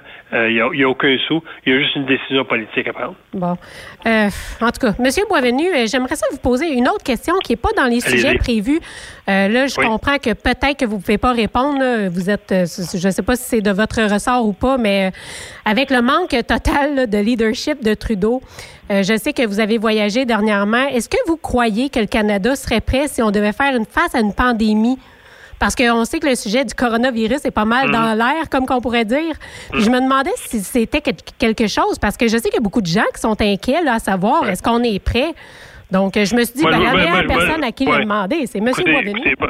Deux choses. D'abord, je vais essayer de dédramatiser un petit peu cette pandémie-là. Là. Ben oui. Euh, vous savez, bon an, mal an au Canada, il y a à peu près 300, euh, euh, entre 300 et 500 personnes qui meurent d'un virus quelconque lié à une grippe quelconque. Oui. Le H1, bon. Et souvent, c'est des gens qui sont âgés, qui passent à 80 qui ont des problèmes pulmonaires. Le, le coronavirus, veut dire, ne s'attaque pas euh, rarement des gens en santé. Il va s'attaquer à des gens qui ont déjà des problématiques, des problématiques pulmonaires, donc les personnes âgées. Et les services publics qu'on a au Canada, je pense à la direction des services publics au Québec, à celle de l'Ontario, euh, elles sont, à mon avis, dans les meilleures sur la planète. Donc, s'il arrive ce type de virus-là, euh, moi, je pense que le Canada, il est déjà très bien équipé pour y faire face. Pensons seulement qu'aux vaccins qu'on donne à chaque année à des, dizaines de milliers de personnes pour euh, euh, combattre au niveau de, leur anticorps un virus comme celui-là. Ben moi, moi, je pense, moi, je pense que la population n'a pas à s'inquiéter. ceux qui ont à s'inquiéter, c'est plutôt les personnes âgées qui, qui souffrent de troubles pulmonaires elle, elle doit faire beaucoup attention, que ce soit ce virus-là ou un autre virus. Ben oui, et, les gens, et les gens qui voyagent dans les pays où l'hygiène, elle est minimale. Euh, comme, comme, la, comme la Chine. La Chine veut dire euh, a, des, a des régions où, dans le fond, euh, l'hygiène, à cause de la façon qu'on abat les animaux, à cause de la façon qu'on va les faire cuire, l'hygiène, elle est très, très préoccupante. On n'a pas ce problème-là au Canada. Et l'autre, l'autre avantage qu'on a au Canada, c'est qu'on a le meilleur euh, euh, moyen d'aseptiser notre santé, c'est l'hiver. Eh ben oui, en effet. Hein. L'hiver, l'hiver veut dire, c'est pour ça qu'on a des récoltes, veut dire, qui sont très peu atteintes par des par des maladies, parce que l'hiver, euh, nos terres gèlent et par, le gel, euh, ça, détruit tous les germes dans le sol. Et, c'est pour ça qu'on euh, a moins de pandémies au Canada. C'est parce que l'hiver, c'est un moyen de, tuer beaucoup, beaucoup de germes dans la nature, beaucoup de microbes dans la nature. Euh, donc, moi, je me dis non, ne soyez, soyez, ne soyez pas inquiets. Le Canada est très bien armé pour gérer une pandémie et je ne pense pas qu'il y ait ce type de pandémie au Canada. Bien, on va vous remercier de nous avoir rassurés, M. Boisvenu, parce qu'on compte pas trop sur notre leader pour ça. Bien, c'est un plaisir de le faire. Puis on, se reparle lundi prochain. Oui, on se parle lundi prochain. Bonne semaine. Merci beaucoup. Salut. Au revoir. C'était le sénateur Pierre-Hugues Boisvenu, euh, évidemment, qu'on aime beaucoup, euh, à qui on aime beaucoup jaser tous les lundis. Et puis euh, là, ça va être l'heure de faire une pause, mais je voudrais juste vous dire avant, là, euh, vous le savez, je vais être absente pour au moins euh, trois semaines en raison de ma santé. Euh, on a prévu des super bonnes entrevues à venir, notamment avec Jacques Lafleur, qui va être là dans les prochains jours. Donc, je voulais juste vous mettre un peu l'eau à la bouche. Je ne serai pas là, mais c'est pas grave parce qu'il va y avoir plein de gens super intéressants. On va avoir notre ami Jean-François Maltais aussi qui va être avec nous dans les prochains jours. On va avoir des nouvelles de Simon Desmeules. On, on veut savoir, il a-tu commencé son CFTR? Comment ça se passe? Donc, euh, restez avec nous là, dans les prochains jours. Vous allez avoir plein de bonnes nouvelles. Et puis, euh, on va avoir aussi notre ami Coco là, qui va arriver de France dans quelques jours pour euh, justement, il s'en vient s'établir ici au Québec. Il va débuter sa carrière comme camionneur en Amérique du Nord. On va, on va pouvoir lui parler de ça. Donc, beaucoup de belles surprises. Puis moi, pendant ce temps-là, ben, je vais prendre soin de moi puis je vais vous revenir. Ça sera pas très long. Donc, euh, avant de partir en pause aussi, salutations à mon ami Alex, mais aussi euh, à des gens exceptionnels que j'ai rencontrés pendant mon voyage en France. C'est Isabelle et le petit Raphaël. Euh, je vous adore, vous êtes super cute. Et puis, merci Isabelle pour ta recette de crêpes bretonnes. Et à Alex aussi, évidemment. Donc, on fait une pause et on se retrouve après. Restez là. Après cette pause, encore plusieurs sujets à venir. Rockstop Québec. Le conditionneur de carburant diesel DBF4. Moi, je m'en sers été comme hiver. Depuis que j'utilise à l'année le conditionneur de carburant diesel DBF4 de ProLab, j'ai réduit considérablement ma consommation de carburant, j'augmente la vie de mes injecteurs et je sens plus de force dans mon moteur. Je suis assuré que lorsqu'il y a des variations de température ou des différences de qualité de carburant, le DBF4 est toujours là comme prévention. En plus, le DBF4 y est très peu dispendieux à utiliser. Le conditionneur de carburant diesel DBF4 de ProLab. On s'en sert été comme hiver. Disponible chez tous les bons détaillants de pièces de camion. Vous êtes à la recherche d'une compagnie de première classe qui se soucie de ses employés? Challenger Motor Freight, un leader dans l'industrie du transport depuis des années, est ce que vous recherchez. Nous sommes présentement à la recherche de camionneurs professionnels classe 1 pour du Canada et les États-Unis. Nos camions Freightliner, Volvo, Peterbilt sont basés dans nos divers terminaux à travers le Canada et aussi dans la grande région de la ville de Québec. Nous avons beaucoup à vous offrir. Travail à l'année, rémunération concurrentielle axée sur nos chauffeurs, équipement récent, en très bonne condition et attitré. Régime de retraite, assurance collective et bien d'autres. Contactez notre équipe de recrutement dès aujourd'hui par téléphone 514 684 2864 poste 3025 514 684 2864 poste 3025 ou par courriel recrutement arobase challenger.com. Visitez-nous en ligne sur challenger.com. Pour plusieurs camionneurs et brokers, la comptabilité, c'est compliqué et ça demande des heures de travail. Céline Vachon, comptable dans le transport depuis 20 ans, est votre solution. Roulez l'esprit en paix. Céline s'occupera de votre comptabilité, votre tenue de livre, vos déductions, vos remises de taxes, vos impôts personnels et de société, et même du démarrage de votre entreprise. Le tout sous une même adresse. Vous êtes meilleur pour rouler? Nous, c'est de faire votre comptabilité. Un seul numéro. 450 649 1744. 450 649 1744.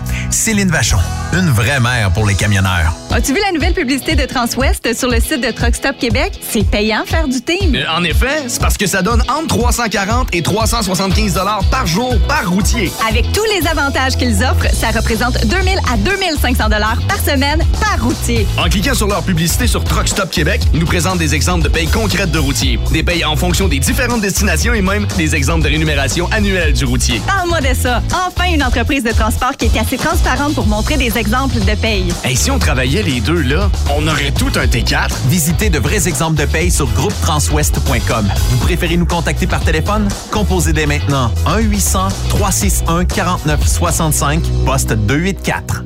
Truck Stop Québec, la radio des camionneurs. Affacturage JD est un leader dans l'affacturage et vous permet à vous, propriétaire de camions ou gestionnaire d'entreprise, d'obtenir vos liquidités rapidement. N'avez-vous jamais vécu une fin de mois critique? Pas que vous n'aviez pas d'argent, mais vos clients ne payant qu'au bout de 30 à 45 jours, il vous faut supporter l'arriérage de vos recevables. N'attendez plus. Affacturage JD vous offre une solution clé en main de prendre en charge vos factures et vous offrir l'avantage d'obtenir votre argent en moins de 24 heures ouvrables. Avec Affacturage JD, c'est aussi simple que ça. Contactez-nous dès maintenant en composant le 1-888-694-8721 ou visitez-nous en ligne jdfactors.com. Vous êtes un conducteur professionnel. Vous cherchez un défi? Vous voulez joindre une équipe dynamique? Vous voulez travailler local? Canada-Canada, Canada-États-Unis. Nos camions sont basés sur la rive sud de Montréal, Bécancour, Shawinigan, Québec, Chicoutimi, Sacré-Cœur, Bécomo, Cornwall, Toronto et autres. Et surtout, bénéficiez des avantages de Transport Saint-Michel. Les fins de semaine sont libres. Meilleur taux en ville. Payé pour tout. Toilé, détoilé, chargement, déchargement, les douanes. En moyenne hebdomadaire, 2500 000 et plus. Équipement en très bonne condition. Travail à l'année. Possibilité de route attitrée. Camions récents et attitrés. Réparation personnalisée. Dépôt direct. Système de bonification à la performance. Et comme exigence, avoir un minimum de deux ans d'expérience, bon dossier de conduite et vérification du casier judiciaire à jour. Transport Saint-Michel.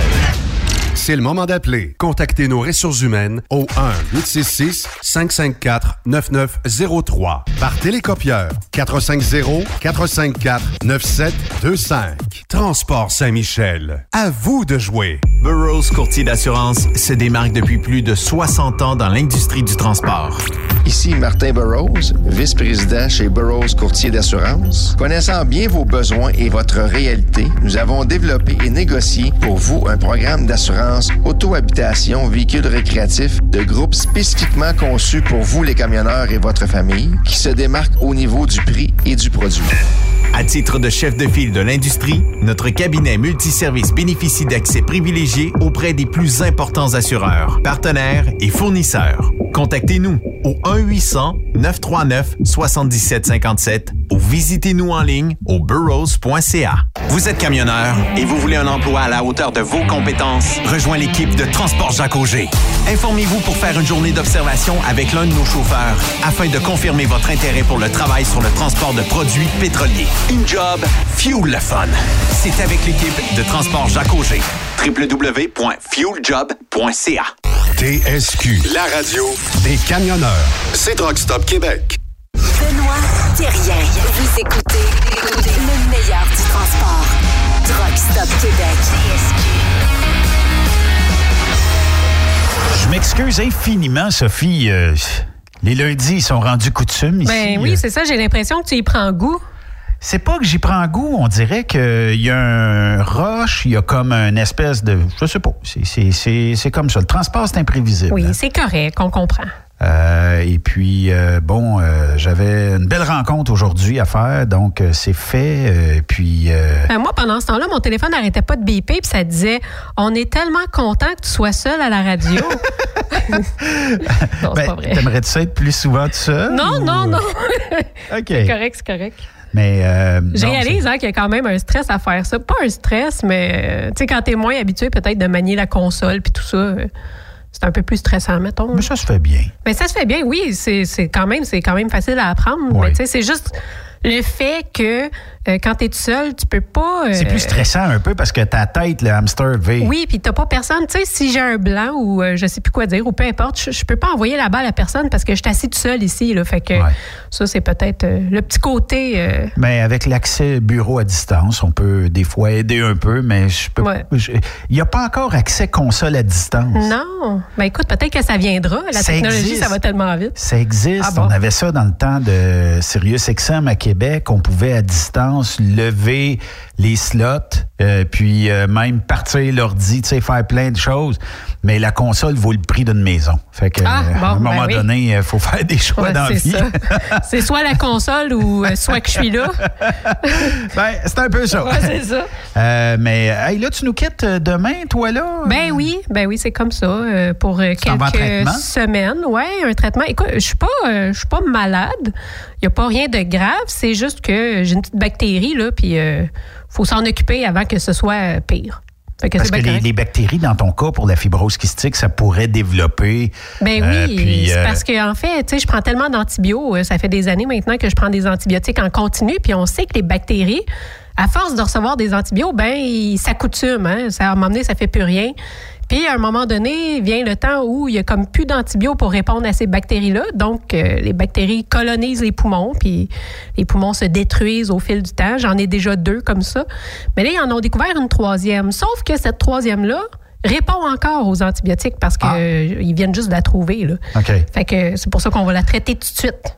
La semaine passée, tu as parlé euh, d'un médicament euh, en vidéo disponible euh, aux États-Unis actuellement Ben pour les fibroses. Ben oui, écoute, euh, il y a un médicament, c'est ça, qui est sorti, euh, révolutionnaire. Tu sais, depuis que je suis née, euh, je- tu sais, on on a tout le temps peur de se projeter dans l'avenir parce qu'on a l'impression qu'on vivra jamais assez longtemps pour avoir des, des rêves puis des projets. faut avoir confiance. Ben oui, il faut avoir confiance. Puis à un moment donné, ben justement, on arrête d'y penser puis on vit au jour le jour. Puis c'est correct aussi. Sauf que le médicament que ça fait 30, ben, maintenant 39 ans, que j'attends impatiemment existe. Il fait quoi, ce médicament-là, pour euh, un fibrose? Ben, c'est un, mod- un modulateur de gène, c'est-à-dire que, tu sais, nous, c'est un gène qui est défectueux, c'est ça OK. qui cause la maladie. Puis lui, il va corriger en quelque sorte le gène. Il va faire en sorte que qu'il va rétablir un peu ses fonctions. OK. Fait que c'est comme si on redevenait pratiquement normal. C'est sûr que moi, à mon âge, avec tous les dommages États, que j'ai, ouais, c'est ça. Euh, ça ferait peut-être pas autant de miracles, mais un enfant qui le prend avant d'avoir des dommages dans ses poumons, euh, il connaîtra jamais la maladie. Est-ce qu'on connaît là. le coût de ce médicament-là Oui, on connaît le coût de ce médicament et c'est tout le problème autour de ce médicament. Il n'est pas disponible au Canada à cause de son prix, apparemment. J'ai des informations privilégiées, mais en tout cas, je peux pas trop en parler.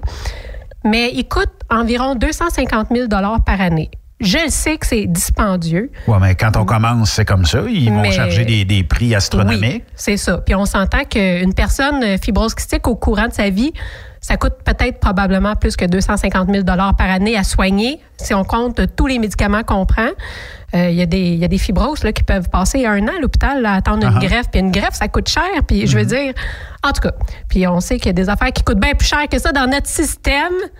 Mais bon, euh, à discuter. Là. Ouais. Mais c'est ça. euh, finalement, le Canada est pas prêt à payer ce prix-là pour sauver euh, les enfants fibroses kystiques et les gens qui sont plus malades, les On jeunes adultes. combien il y en a au Canada? euh? On est 4000 quelque chose. Fait que pour lui, euh, 4000 quelque chose, c'est pas encore assez. Non, c'est pas assez. Puis aux États-Unis, ils prennent le médicament Et figure-toi que les assurances ont décidé qu'ils allaient le couvrir aux États-Unis. Et c'est un peu le problème parce que si euh, la compagnie pharmaceutique Vertex venait au Canada négocier un prix inférieur, ben là, les États-Unis vont vouloir payer moins cher, mais ils payent à ce prix-là. Fait que là, euh, puis la plus grosse clientèle fibrose kystique est aux États-Unis. Fait qu'ils peuvent pas se permettre de négocier à la baisse le prix maintenant qu'ils offrent. Non, mais on sait pertinemment que les médicaments, au départ, coûtent très cher. Oui, Parce écoute, c'est des, hey, c'est des, c'est- peut-être 40 ans de recherche qui ont mené à ce médicament-là. 40 ans plus risque de poursuite si jamais il y avait des complications. Ben, parce que, euh, tu sais, euh, mettons qu'ici, il y a 4000 personnes qui sont atteintes de la fibrose kystique. Aux États, c'est peut-être le double, le triple, le quadruple. Mais on, on a certainement fait des tests entre guillemets, sur certains cobayes. Oui. Et qui ont quand même très bien été. Oui, mais, trois générations de tests, je crois. mais ça se peut qu'on n'a pas tout prévu là-dedans et là, il y aura des poursuites parce que à chaque fois, moi, j'écoute la TV aux États-Unis ou un poste américain. Euh, je, je vois tout le temps ce type d'avocat qui dit euh, Vous avez été atteint, Oui. vous avez eu telle affaire, je peux vous aider. Oui, c'est vrai. Euh, ils sont forts là-dessus. hein. C'est culturel de poursuivre pour toutes sortes d'affaires aussi Ouais. là-bas. Fait que probablement qu'ils chargent tellement cher au départ parce qu'ils veulent Se couvrir, se faire un probablement. petit coussin hein, en partant. Puis c'est normal, je veux dire. puis ils ont le monopole. C'est les seuls qui, qui ont trouvé le, le médicament miracle. Tu sais, euh, le gouvernement au Canada, il fait rien pour trouver une cure. Là. Je veux dire, euh, c'est eux autres qui l'ont trouvé. Avec la mollesse de premier ministre qu'on a, tu Ben, ça. qu'on va... euh, Puis, je veux dire, là, on parle des États-Unis. Il est disponible actuellement aux États-Unis. Il est sur le marché, il est approuvé. Là. Est-ce que Dans tu 18 pourrais autres pays. Hein. Est-ce qu'on connaît le nom de ce médicament? Ben oui, c'est le Trikafta. est écrit ça comment? T-R-I. Il y a des patients à fibrose kystique qui le prennent aux États-Unis puis ils font des vidéos. Là. Après 80 jours, les symptômes de la maladie sont complètement disparus. Ben, as-tu une idée à quel point j'aimerais ça prendre ce médicament-là? C'est une nouvelle t'as jamais été cobaye? Ils t'ont jamais demandé? J'ai déjà été cobaye pour cette compagnie-là pour un autre médicament qui a fait. euh, C'était. Je trouvais déjà que c'était révolutionnaire, puis celui-là, il est encore mieux, ça a l'air. OK. Là, j'essaye de trouver, euh, ça même pas, euh, il y a même pas de pharmacie en ligne ou whatever qui le vendrait. Tu sais, on aurait pu Ouais. regarder un taux. Actuellement, euh, ça semble être euh, assez. OK, ben c'est parce que c'est probablement par prescription. Ouais, ben oui, c'est par prescription. Puis ils n'ont même pas fait d'approche à Santé Canada parce que, premièrement, le gouvernement est en train de revisiter comme euh, ses clauses, là, si tu veux, sur le prix des médicaments. Oui. Et puis, euh, il y a une clause justement qui est tellement négative pour, euh, pour des médicaments comme ça, euh, qui sont chers puis qui sauvent la vie des gens, que Vertex a aucun intérêt à venir ici s'établir au, au, au Canada. Puis il est dans 18 autres pays. Là. On est vraiment en arrière de, de 18 autres pays. Là. Je veux dire, on est loin. Là. Oui. Ah, ça, ça fait chier en estique. Hein? Ça fait chier certains. Mon frère, Mais- il est en train d'embarquer sa liste de greffe. Là. Il va pas bien, là, puis il peut. Tu sais, je veux dire. Mais je serais pas surpris. Écoute, faut quand même euh, trouver un élément positif dans tout ça. Je serais pas surpris que d'un avenir euh, assez proche, que on puisse avoir une bonne nouvelle là-dedans. J'espère en tout cas. Ben, il va falloir. Là. Puis, euh, ne serait-ce que d'améliorer la vie. Parce que, tu sais, dans le fond, si vous êtes 4000 au Canada, la pharmaceutique doit être négociable un petit peu par le gouvernement, puisque c'est le gouvernement qui paye les, les- les médicaments. J'imagine qu'on est capable de se négocier quelque chose, ou en tout cas, attendre quelques mois, puis il va y avoir un générique qui va être sorti. Oui, mais ça ne sera pas quelques mois pour le générique, ça va être au moins 10 ans parce que là, euh, Vertex détient, euh, comment qu'on Comme un appelle genre ça? de là? droit? Ouais, un genre de brevet ou je sais pas quoi. Là. OK. Fait que pendant 10 ans, il y a juste eux qui ont le droit de le produire. Tu sais, 10 ans, là, euh, moi, je suis morte dans 10 ans si je prends pas ça, c'est sûr, là. Mon frère aussi, puis plein de fibrose, même des enfants, là. Fait que, tu sais, c'est ça qui est, c'est ça qui est plate. La fibrose, ça va pas attendre, elle, même si le gouvernement est Non, pas ça pressé. détériore tu ta qualité de vie. Ben oui, puis... Dirais- on dirait peut-être que, ben je sais pas, peut-être qu'à un moment donné, ça va se retrouver en ligne quelque part. Ça va peut-être être plus abordable, accessible. Parce que la pharmaceutique qui a découvert ça, ce qu'elle veut, c'est de vendre son produit Ben oui. à grande échelle. C'est sûr. Quitte à le vendre moins cher. Je ne sais pas, c'est ce qu'on va découvrir. Il y a un avocat, euh, il y a un fibrose kystique qui est avocat euh, très connu en politique euh, du côté anglais. Il fait beaucoup de vidéos, il passe à la radio souvent. Ouais. Puis lui, il a le droit justement à un médicament similaire. C'est juste que le médicament que lui prend est bon juste pour 10 des fibroses, mais c'est à peu près l'équivalent. C'est juste que Trikafta pourrait s'adresser à 90% des fibroses. Puis lui, il parle vraiment d'un médicament miracle pour Trikafta. Et puis lui, c'est lui qui se bat, si tu veux, justement à l'Assemblée puis tout ça, euh, avec des politiciens pour essayer de faire entrer ce médicament-là. OK. Puis c'est vraiment lui qui dit que ça n'a aucun bon sens parce que ça fait des années qu'il se bat. Il s'est battu pour son médicament, puis là, il se bat pour celui-là, puis euh, il, il voit pas d'espoir, là, vraiment. Puis il disait que le problème, c'est qu'au gouvernement, on a une vue très, très libérale left-wing. On veut pas engraisser les poches d'une compagnie pharmaceutique. On aime mieux euh, leur tourner le dos pour leur montrer que nous, on est ferme puis qu'on veut descendre les prix. Mais c'est juste que pendant ce temps-là, il y a des gens qui meurent. Il meurt sais, combien de personnes entre-temps? ça a comme pas rapport. Puis je veux dire, ils vont pas baisser, eux autres, leur prix pour 4000 personnes. Comment tu peux dormir? On jase, là. Comment tu peux dormir quand tu es le responsable de l'achat des produits pharmaceutiques et que tu dis, ouais, on va en laisser mourir une coupe de sang, là, pour C'est- faire baisser le prix? Ça a l'air, J'essaie euh, toujours de catcher ça. Je sais. Mais tu sais, ce que je trouve débile, là, c'est que. Puis là, là, je veux pas enlever rien à ces gens-là. Mais tu sais, j'étais, euh, j'étais aux soins intensifs il y a pas si longtemps, puis la personne à côté de moi est morte. Et puis, euh, ils ont pompé son cœur pendant 10 minutes. Ils ont réussi à le réanimer. C'est un monsieur. Puis quand l'infirmière est venue dans ma chambre, j'ai dit, hey, félicitations. Je veux dire, j'étais émue. Moi, là, j'en pleurais, j'en shakeais. Je me disais, wow, tu sais, ils ont Vous réussi. l'avez ramené. Puis elle me dit, il n'y a rien de beau là-dedans. Le bonhomme, il a 90 ans, puis il veut même plus vivre. C'est sa famille qui nous oblige à le maintenir en vie parce qu'ils veulent, ils veulent venir lui dire adieu. Je comprends, tu sais, je comprends. C'est pas que je comprends pas. Mais je veux dire, combien de milliers qu'on dépense sur des personnes qui ont déjà fait leur vie?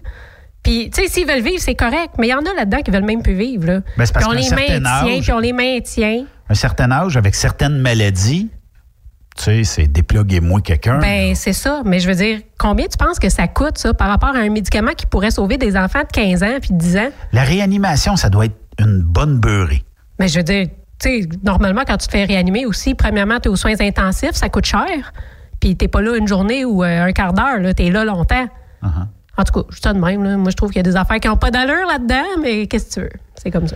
Mais euh, en tout cas, souhaitons qu'à un moment donné, il y ait quelqu'un qui allume quelque part puis qui se dise Ouais, OK, peut-être que on peut changer la vie de certaines personnes qui ont la fibrose. Euh, puis euh, pourquoi pas? Ben oui. On a plusieurs fibroses qui. Ben, plusieurs. Il y a quelques fibroses qui sont camionneurs, pas plusieurs, parce que c'est tellement dur. Mais euh, je les salue en passant parce que je sais qu'il y en a un qui écoute, là. Et puis, euh, c'est vraiment pas euh, c'est vraiment pas drôle, cette situation-là. Puis, qu'est-ce que le gouvernement Trudeau sait pas? C'est qu'une communauté de fibroses, là, ça se tient quelque chose de rare.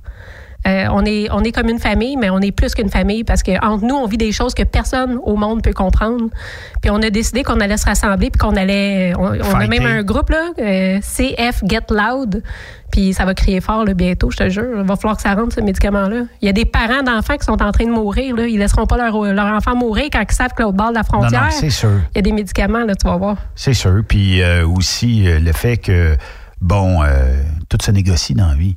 Si Ben ça oui. coûte 250 000 pour euh, régler la santé d'un fibrose, euh, peut-être que dans... euh, oui, peut-être que les premières années, le gouvernement devra mettre ces sous-là, mais peut-être que dans cinq ans, il devra peut-être juste mettre 50% de ces sommes-là parce Ben qu'il y aura oui. une compétition. Puis je veux dire, les enfants qui vont le prendre là maintenant, là, ce médicament-là, vont aller bien, ils vont grandir sans les, les effets indésirables de la fibrose. Oui. Ils vont être sur le marché du travail, eux autres, plus tard. Ils vont pas dépendre du système, là. C'est ça. Puis tu vas pouvoir euh, déjà rentrer des sous, puis euh, tout ça. Je En suis- tout cas. Je suis incapable, Sophie, de trouver une place euh, où euh, il y aurait euh, quel- quelque chose quelque part qui pourrait nous dire bon ben voici, je peux. À part dans un espèce de wiki quelque chose là qui dit que le Trikafta devrait ou coûte aux États-Unis 311 503 dollars par année américain. En effet. Puis je sais qu'il a été négocié dans des prix plus ou moins euh, qui ressemblent à ça là, dans d'autres pays en ce moment. là. Ou 23 896 dollars pour mois. un 28 jours de traitement. C'est vrai que c'est cher, tu sais. C'est vrai que Est-ce c'est que tu cher. es obligé de prendre ça jusqu'à la fin des, des jours? Ou, euh, tu sais, dans le fond, est-ce que tu peux prendre ça un an, puis après ça, tu vas être complètement rétabli? Ou... Ben, je vais être complètement rétabli, mais il faut que je le poursuive parce que du moment où je l'arrête, ma cellule redevient. euh, OK. Elle est paresseuse malade. un petit peu. Ouais, c'est ça. OK. Mais tu sais, on s'entend que dans 10 ans, il va y avoir d'autres compagnies qui vont sortir des génériques. Oh, OK. Fait que, euh, éventuellement, c'est sûr. Euh, on dit que le US Food and Drug Administration euh, a approuvé le tri euh, CAFTA. Oui. C'est un Nelixacaftor, Ivacaftor. Oui, ça, c'est d'autres médicaments. C'est d'autres médicaments qui sont déjà sortis. C'est ça qui est drôle parce qu'on en a déjà des médicaments à 200-300 000 Mais c'est- par année qui sont sortis, Comme un qui genre sont de approuvés. mélange des, des trois. C'est en plein ça, oui. Et euh, bon, euh, est-ce que les euh, assureurs sont willing à ça? On dit que oui. Puis ils couvrent soit en totalité ou soit une partie du Tricafta. Puis, euh, en tout cas, 311 000 c'est quelques sous. Hein? C'est de l'argent. C'est de l'argent. Fait d'un côté, je comprends pourquoi que ça écœure le gouvernement, mais c'est parce qu'il serait temps que ça soit une table qui négocie au moins. 90% des patients traités avec ce nouveau euh, médicament-là sont Ben oui. redevenus comme top shape. Ouais. T'imagines, je pourrais, tu sais, ça fait des années que j'ai pas éclaté de rire. Tu m'as-tu déjà entendu éclater de rire? Euh, dans le temps où Jason lâchait une fuse en ondes. Ah oui, peut-être. Ça, c'était, oui. Puis après, je toussais pendant une demi-heure. tu sais, c'est ça. pour l'odeur, Je veux là, dire, le toussage. juste de m'imaginer éclater de rire, ça me donne le goût de pleurer parce que ça fait longtemps que je l'ai pas fait parce que ça me fait tousser. Puis mon corps est fatigué. Je suis fatiguée, Ben, d'être malade. Ça fait 39 ans que je suis malade. Tu sais, j'aimerais tellement ça avoir un break, là. Ouais. En tout cas. Puis dire, euh, je peux prendre l'avion sans euh, le kit. euh, Ben oui, sans crainte de, de- de mourir dans l'avion. Tu sais, gars, la semaine en passée. convoi puis monter des montagnes sans aucun problème. Ben, ben, je pourrais quasiment retourner ces trucks si je prenais ça, là. ouais, ça, mais là, je t'avoue que j'aime j'ai- bien la radio. J'ai pas le goût ben, ben, de t'avoir allé ces trocs, là, mais en tout cas, Ouais. à moins d'un million par année, vous n'aurez pas ça fait. ouais, c'est ça. des, des- des blagues, mais quand même.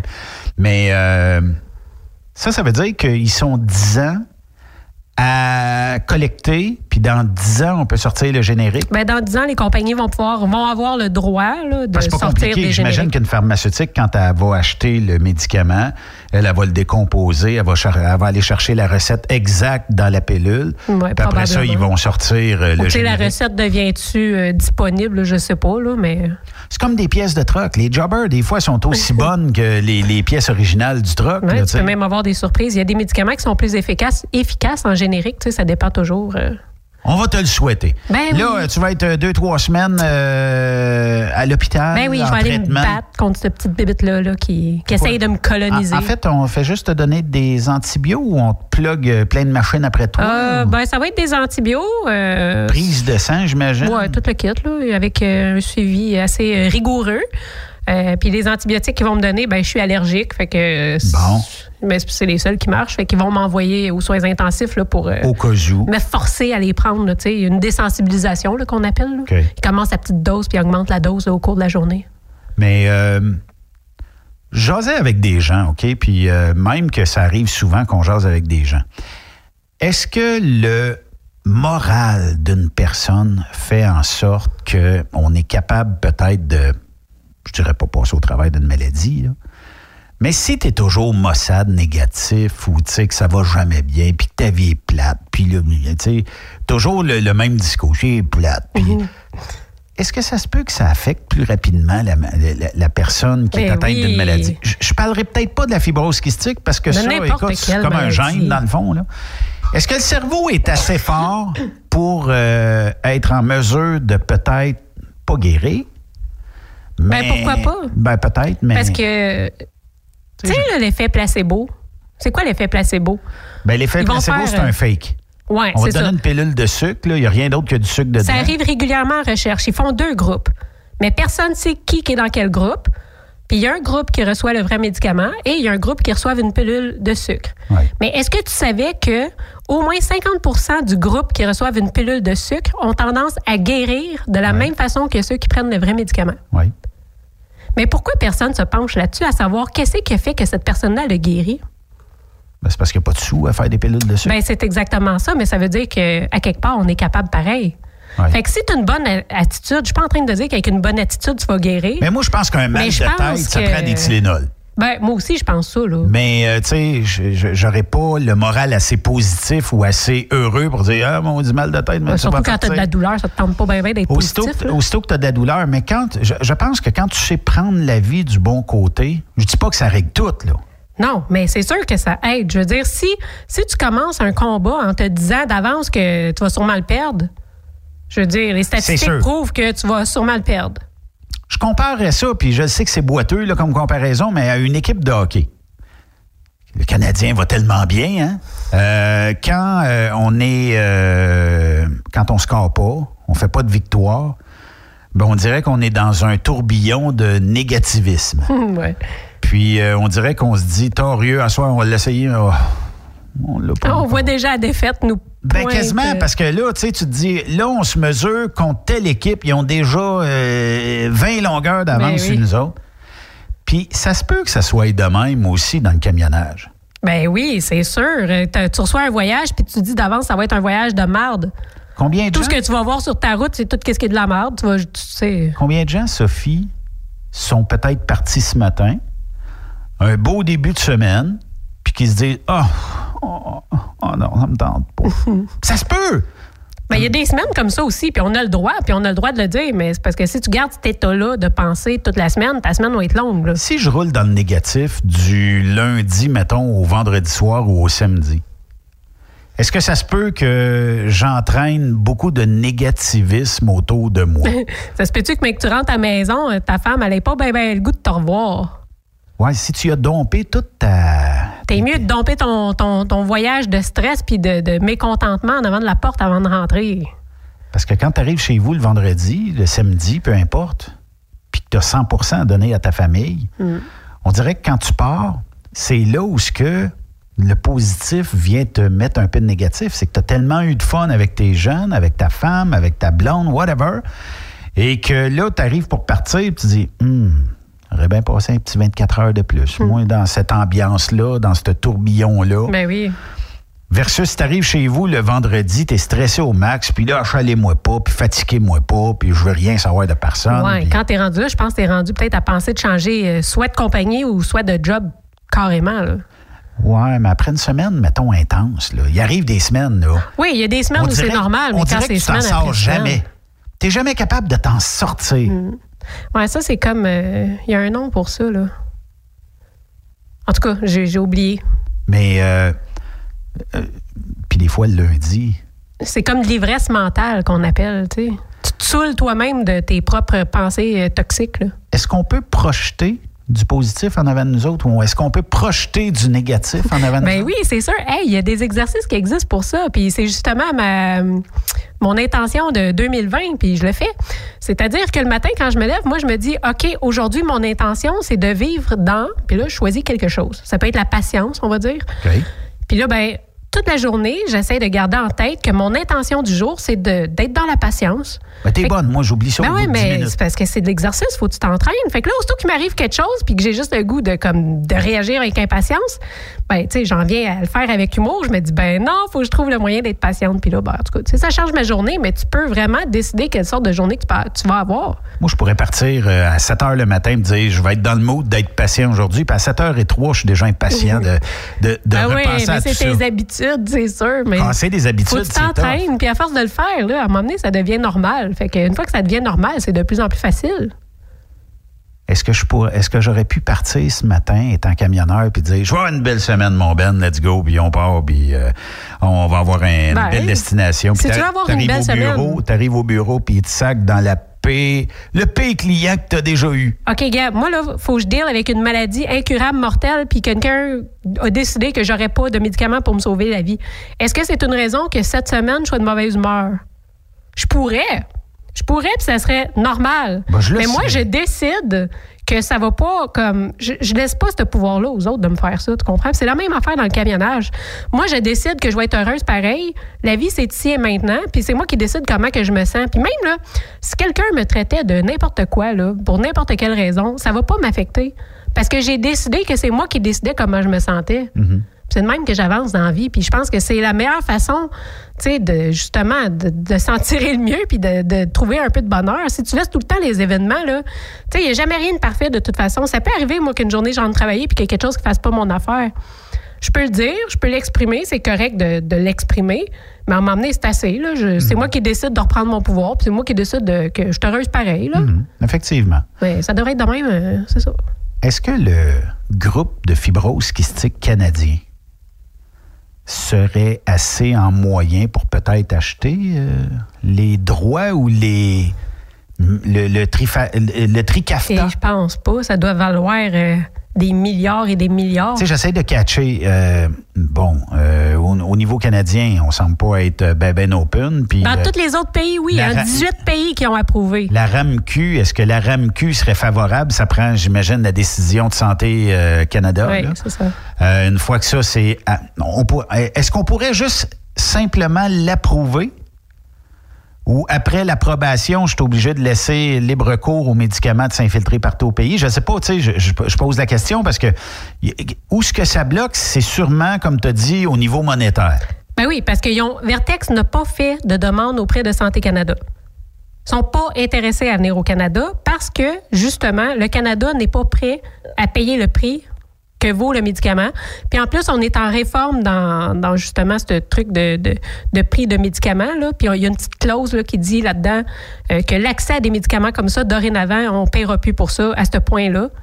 Ben là, tu sais, je vulgarise un peu, là. Euh, je l'explique pas très bien parce que c'est hyper compliqué, puis je l'ai lu en anglais. Mais, euh, puis ça a été confirmé par des gens très en position de me le confirmer. Ça fait que ils sont pas intéressés à venir ici. Ils ont pas d'argent à faire ici. Ils n'ont pas d'intérêt. Ben non. Fait que, tu sais, ils font pas la demande. Quand tu disais 4000, c'est au niveau du Québec ou au niveau canadien? 4000 fibroses? Canadien. 4000 quelque chose, puis euh, c'est grossier, là. Mais ça tourne autour de ça. Quand même. On va, on va se croiser les doigts. Ben oui, certain. Puis peut-être qu'éventuellement, si. euh, comment s'appelle euh, la pharmaceutique qui a développé le médicament? Vertex. Bon, ben Vertex, si vous voulez une bonne cobaye, on va la tester en studio, nous. Fournissez-y tous les médicaments possibles. Ben écoute. euh, on va tester ici en Je, je studio. donnerais ma place hein, parce que j'aimerais j'aimerais ça, là, mais j'ai 39 ans. Je suis déjà chanceuse d'avoir cet âge-là. J'aimerais ça avoir le médicament, mais si j'avais le choix, je le donnerais à des, à des jeunes avant, avant de le prendre. Qui pourrait peut-être. Ben écoute, euh, tu sais, eux autres, ils ont, ils ont beaucoup moins de, de microbes dans les poumons que moi. Là. Ils, ils ont une longue vie en avant d'eux autres encore. Là.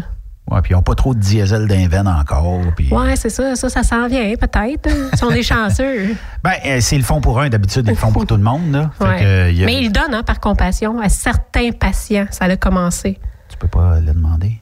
Ben non, parce que, tu sais, je vois trop. euh, ben, je vois bien. J'ai 50 de, de fonction pulmonaire, là. Je vois pas si bien. Avec ça, mais tu dire, retomberais euh, à combien de pourcents? Ah, je pourrais remonter à 70-80, Et peut-être plus? Peut-être. Ça nettoie les poumons en même temps ou? Ben, tu sais, déjà, le fait que. En fait, tu sais, le, le problème avec la fibrose, c'est que le mucus est trop épais dans les poumons. OK. Fait que ça. Au lieu de nettoyer le poumon, ça retient. euh, tout ce qui est bactéries, infections, euh, n'importe quoi. Ça crée des gros bouchons de mucus, puis ça crée des lésions, ça déchire les poumons, puis ça les magane. Puis avec le temps, ben, on peut plus respirer, tout simplement. On Une chance que tu fumes pas en plus, tabarnak. Ben, j'ai pensé que peut-être que je devrais commencer. non, non, non. Non?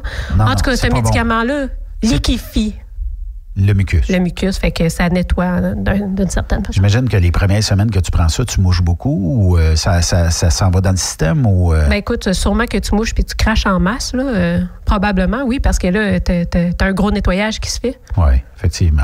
On fait une courte pause parce que le temps file, mais quand même, on, tu avais une question. Je sais que tu avais une question. Ben Aujourd'hui, oui. tu as dit je vais la poser dans les prochains jours, puis euh, je veux entendre, euh, mais je sais même pas c'est quoi la question, fait qu'on va en parler de l'autre côté de la pause. Après cette pause, Encore plusieurs sujets à venir. Truck Stop Québec. Vous prévoyez faire un traitement anti-rouille prochainement pour protéger votre véhicule tout en protégeant l'environnement? Optez dès maintenant pour l'anti-rouille bio ProGarde de ProLab sans base de pétrole ni solvant. Composé d'ingrédients 100% actifs, le traitement anti-rouille Bio ProGarde de ProLab est biodégradable et écologique. Il est super adhérent, possède un pouvoir pénétrant supérieur, ne craque pas et ne coule pas. Googlez BioProGarde de ProLab pour connaître le marchand applicateur le plus près. As-tu vu la nouvelle publicité de Transwest sur le site de Truck Stop Québec? C'est payant faire du team. Euh, En effet, c'est parce que ça donne entre 340 et 375 dollars par jour par routier. Avec tous les avantages qu'ils offrent, ça représente 2000 à 2500 dollars par semaine par routier. En cliquant sur leur publicité sur Truck Stop Québec, ils nous présentent des exemples de payes concrètes de routiers, des payes en fonction des différentes destinations et même des exemples de rémunération annuelle du routier. Parle-moi de ça. Enfin, une entreprise de transport qui est assez transparente pour montrer des exemples de paye. Et si on travaillait les deux, là, on aurait tout un T4. Visitez de vrais exemples de paye sur groupetranswest.com. Vous préférez nous contacter par téléphone? Composez dès maintenant 1-800-361-4965, poste 284. The best radio for truckers. Quand le limiteur de vitesse est devenu obligatoire, qui représentait les conducteurs? Hmm, personne. Aujourd'hui, l'Association des routiers professionnels du Québec, l'ARPQ, est présente partout. Notre mandat, défendre l'intérêt de nos membres sur toutes les discussions entourant le métier. Tu as des idées? Tu veux faire partie des débats? Tu veux changer les choses? Deviens membre pour 11,50 par mois ou 40 sous par jour, ce qui est moins cher qu'un café. De plus, en utilisant nos nombreux services, vos économies couvriront largement le prix d'adhésion. Que vous soyez voiturier indépendant ou conducteur, faites partie de l'association. arpq.org. Faites-vous entendre. Vous êtes un conducteur professionnel. Cherchez un défi? Vous voulez joindre une équipe dynamique? Vous voulez travailler local? Canada-Canada, Canada-États-Unis. Nos camions sont basés sur la rive sud de Montréal, Bécancour, Shawinigan, Québec, Chicoutimi, Sacré-Cœur, Bécomo, Cornwall, Toronto et autres. Et surtout, bénéficiez des avantages de Transport Saint-Michel. Les fins de semaine sont libres. Meilleur taux en ville. Payé pour tout. Toilé, détoilé, chargement, déchargement, les douanes. En moyenne hebdomadaire, 2500 000 et plus. Équipement en très bonne condition. Travail à l'année. Possibilité de route attitrée. Camions récents et attitrés. Réparation personnalisée. Dépôt direct. Système de bonification à la performance. Et comme exigence, avoir un minimum de deux ans d'expérience, bon dossier de conduite et vérification du casier judiciaire à jour. Transport Saint-Michel. C'est le moment d'appeler. Contactez nos ressources humaines au 1-866-554-9903 par télécopieur 450-454-9725. Transport Saint-Michel. À vous de jouer. Quand il est question d'assurance, pensez à Burroughs Courtier d'assurance. Faites équipe avec Burroughs Courtier d'assurance pour avoir accès aux programmes spécifiquement conçus pour vous, les camionneurs. Appelez-nous pour une soumission rapide et gratuite au 1-800-839-7757 ou visitez-nous en ligne au burrows.ca. Burroughs Courtier d'assurance, notre engagement vous suit. Transport Jacques Auger recherche des candidats consciencieux pour combler des postes de chauffeur classe 1 pour du travail local. Travail à l'année, horaire de 4 jours, boni et autres avantages. Transport Jacques Auger, leader en transport de produits pétroliers depuis 30 ans. Détails au www.fueljob.ca. Pour plusieurs camionneurs et brokers, la comptabilité, c'est compliqué et ça demande des heures de travail. Céline Vachon, comptable dans le transport depuis 20 ans, est votre solution. Roulez l'esprit en paix. Céline s'occupera de votre comptabilité, votre tenue de livre, vos déductions, vos remises de taxes, vos impôts personnels et de société, et même du démarrage de votre entreprise. Le tout sous une même adresse. Vous êtes meilleur pour rouler? Nous, c'est de faire votre comptabilité. Un seul numéro. 450 649 1744. 450 649 1744. Céline Vachon, une vraie mère pour les camionneurs. TSQ. Qu'est-ce que ça veut dire? Truck Stop Québec. Vous êtes à la recherche d'une compagnie de première classe qui se soucie de ses employés? Challenger Motor Freight, un leader dans l'industrie du transport depuis des années, est ce que vous recherchez. Nous sommes présentement à la recherche de camionneurs professionnels classe 1 pour du Canada et les États-Unis. Nos camions Freightliner, Volvo, Peterbilt sont basés dans nos divers terminaux à travers le Canada et aussi dans la grande région de la ville de Québec. Nous avons beaucoup à vous offrir. Travail à l'année. Rémunération concurrentielle axée sur nos chauffeurs. Équipement récent, en très bonne condition et attitré. Régime de retraite, assurance collective et bien d'autres. Contactez notre équipe de recrutement dès aujourd'hui. Par téléphone 514-684-2864, poste 3025. 514-684-2864, poste 3025. Ou par courriel recrutement arobase challenger.com. Visitez-nous en ligne sur challenger.com.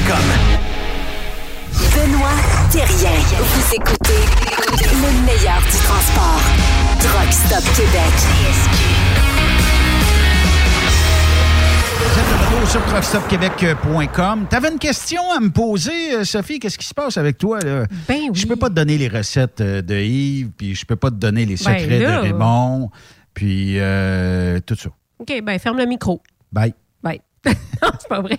Non, écoute, euh, c'est une question qui va revenir un peu dans les prochaines, euh, les prochaines entrevues qu'on va faire avec euh, nos différents invités, mais j'avais envie de te la poser en premier. Oui. Je me demandais, parce que Je justement, nerveux euh, quand tu me poses des questions de même sans Euh. préparation. comment était ta vie quand tu étais enfant? Non, pour vrai, euh, c'est des articles qui ont, qui ont été écrits, puis j'ai trouvé que le sujet était intéressant. Selon toi, est-ce que l'image des camionneurs dans les médias, c'est-à-dire tout ce qu'on voit sur les camionneurs dans les médias, comme là, on le sait, il y a beaucoup d'images de camions dans les accidents et tout et tout. Est-ce que tu penses que ça nuit au recrutement euh, par rapport à la pénurie de main-d'œuvre? Parce que là, on sait que toutes les entreprises ont besoin d'employés, ont besoin de camionneurs. L'industrie essaie d'attirer des nouveaux chauffeurs, des, des gens qui ne sont pas dans le transport. Mais avec tout ce qu'on voit à télé, est-ce que tu penses que, que c'est pas tellement reluisant? Un petit peu. Je vais mettre au moins de musique pour. euh, Ah ben oui, écoute, ça fit. ça fit. Pour répondre à ta question, moi, je pense que l'image du camionnage est sans cesse démolie, détruite euh, par des, des incidents, des accidents. Euh, souvent, vous avez des préjugés quand vous dites que vous en allez camionneur ou camionneureux. Tu sais bien, il y a plein d'accidents. C'est Mm. du monde, c'est pas Il n'y a rien de scolarisé là-dedans. Ben oui, ça, c'est-tu drôle? Moi, je trouve ça ça me fait capoter d'entendre ça. Hey, le monde qui pense que les camionneurs, là, c'est des gens qui n'ont pas d'éducation, c'est parce qu'on n'est plus dans les années euh, mouche-mouche, il y a 100 ans. Là. Euh, faut que je t'avoue une chose, par exemple, c'est que les médias sociaux font bien la job de nous démolir aussi. Oui, eh ben, justement, quand on parle de médias, c'est ça, le- au fond, le, tout le root de la question, c'est qui seraient, selon toi, les meilleurs ambassadeurs pour le transport? Euh, premièrement, euh, on a parlé la semaine passée avec les gens euh, du centre de formation. Les, les centres, eux autres, ben, avec un 615 heures, ça redore au moins l'image. Quand tu sors de là, c'est correct, tu n'as peut-être pas 10 ans d'expérience, mais tu as une certaine expérience que si tu as 20 heures de pratique, Hmm. Euh, ça ne sera pas la même game. Mais moi, ce que je trouve bien déplorable aujourd'hui, puis euh, c'est. on ne passera pas à côté de ça, mais tant aussi longtemps que dans notre industrie, on va se détruire nous autres mêmes. Là. Puis on est bon pour ça dans notre industrie. Ouais.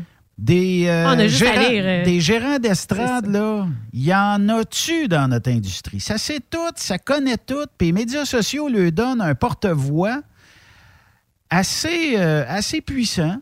Puis euh, quand, euh, quand je vois des commentaires, c'est bien sûr que des fois, on poste des, des drôles de, de photos, des drôles de vidéos, puis il y a des gens, bon, ça y est, ça nuit à l'industrie. Faut en rire de ça, puis il faut être capable aussi de trouver quelque chose à rire dans l'industrie. Moi, là où ce que le bas blesse le plus, c'est toujours quand tu parles d'une compagnie. On parle de plusieurs compagnies de transport ici à Truck Stop Québec. Mais d'entendre des gens, ah, ah, on sait bien, Truck Stop Québec, puis tout ça, puis c'est des broches à foin, cette compagnie-là, puis tout ça. Puis là, tu jases avec la personne, tu dis, est-ce que tu as déjà travaillé là? Non. Mais euh, où est-ce que, euh, où est-ce que tu prends l'information? C'est la Ben, cousine de mon beau-frère Ouais, qui m'a déjà dit que.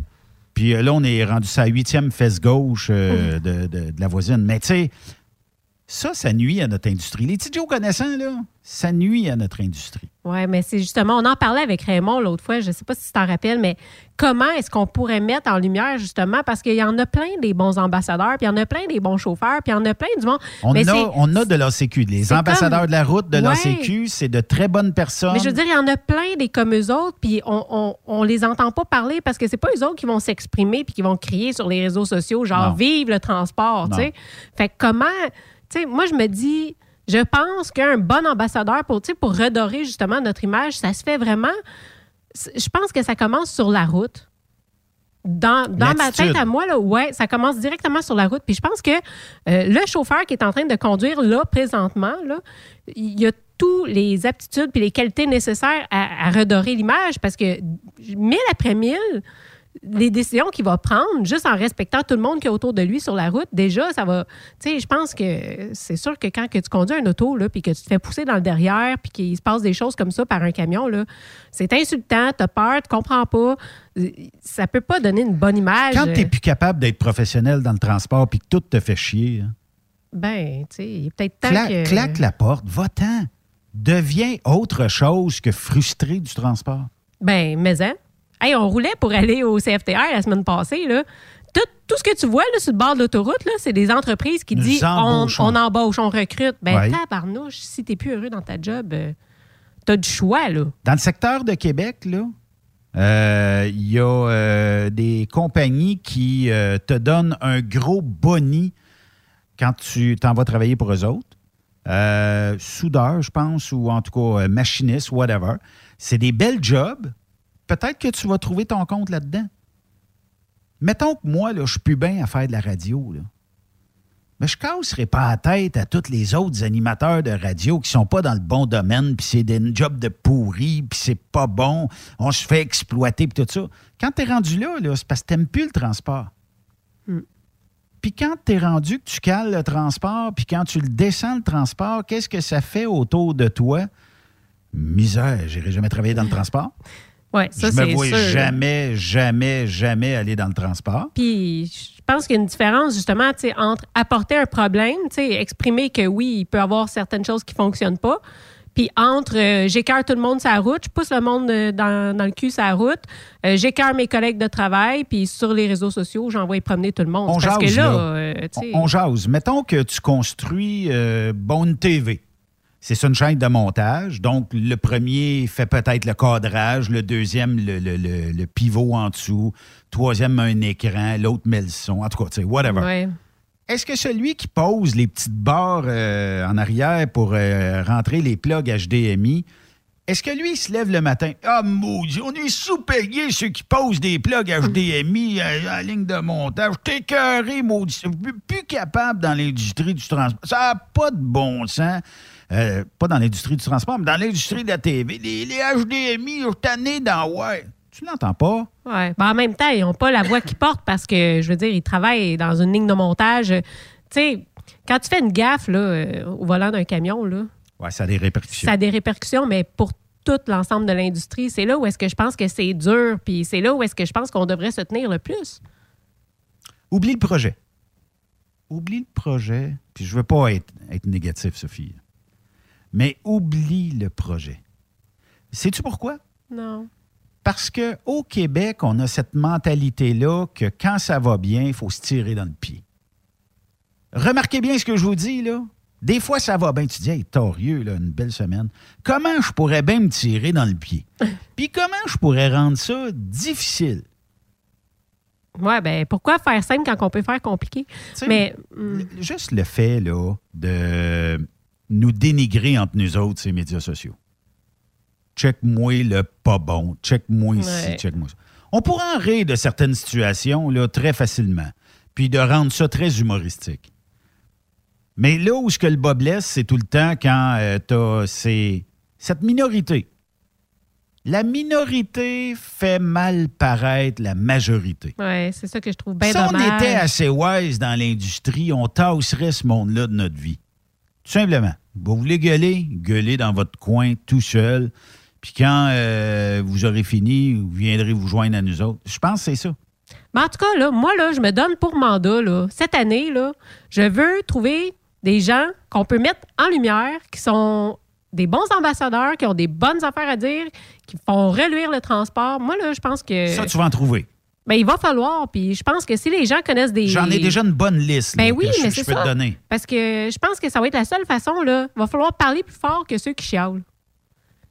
Puis je suis pas en train de dire qu'il faut jamais dire qu'il y a des problèmes dans le transport. C'est juste qu'il y a une façon de parler, tu sais. Puis j'aimerais ça qu'on fasse valoir Ah, les si gens je- qui sont capables d'être professionnels, respectueux. Si je ferais de la radio, euh, puis aux trois mots, je te lâche un sac, puis tout ça, on aurait peut-être, euh, je sais pas au moins, 25% de plus d'auditoire ou 30 Ah, de ben plus. oui, ça c'est. Mais j'aurais pas le choix de toujours maintenir un discours négatif dans l'industrie du camionnage. J'aurais pas le choix. Faudrait toujours que je maintienne ah, maudit transport, puis ça va-tu mal, puis c'est-tu dégueulasse, puis mais- de ci, puis gang de ça, puis galé, on s'est fait fourrer, puis regarde, ça finit plus.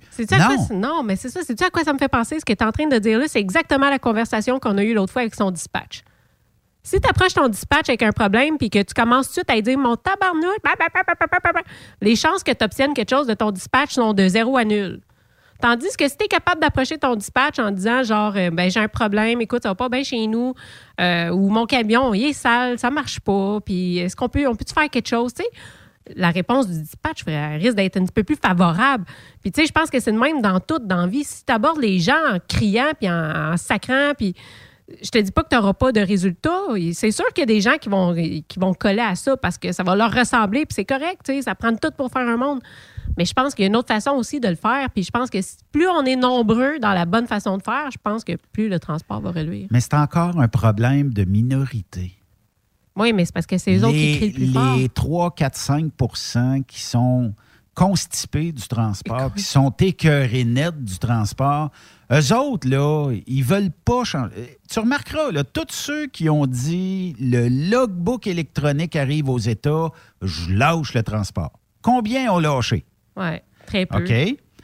Maudite compagnie de broche à foin, puis le boss, il a acheté euh, mon augmentation de salaire avec un voyage, whatever, avec son char, avec des trucks, whatever.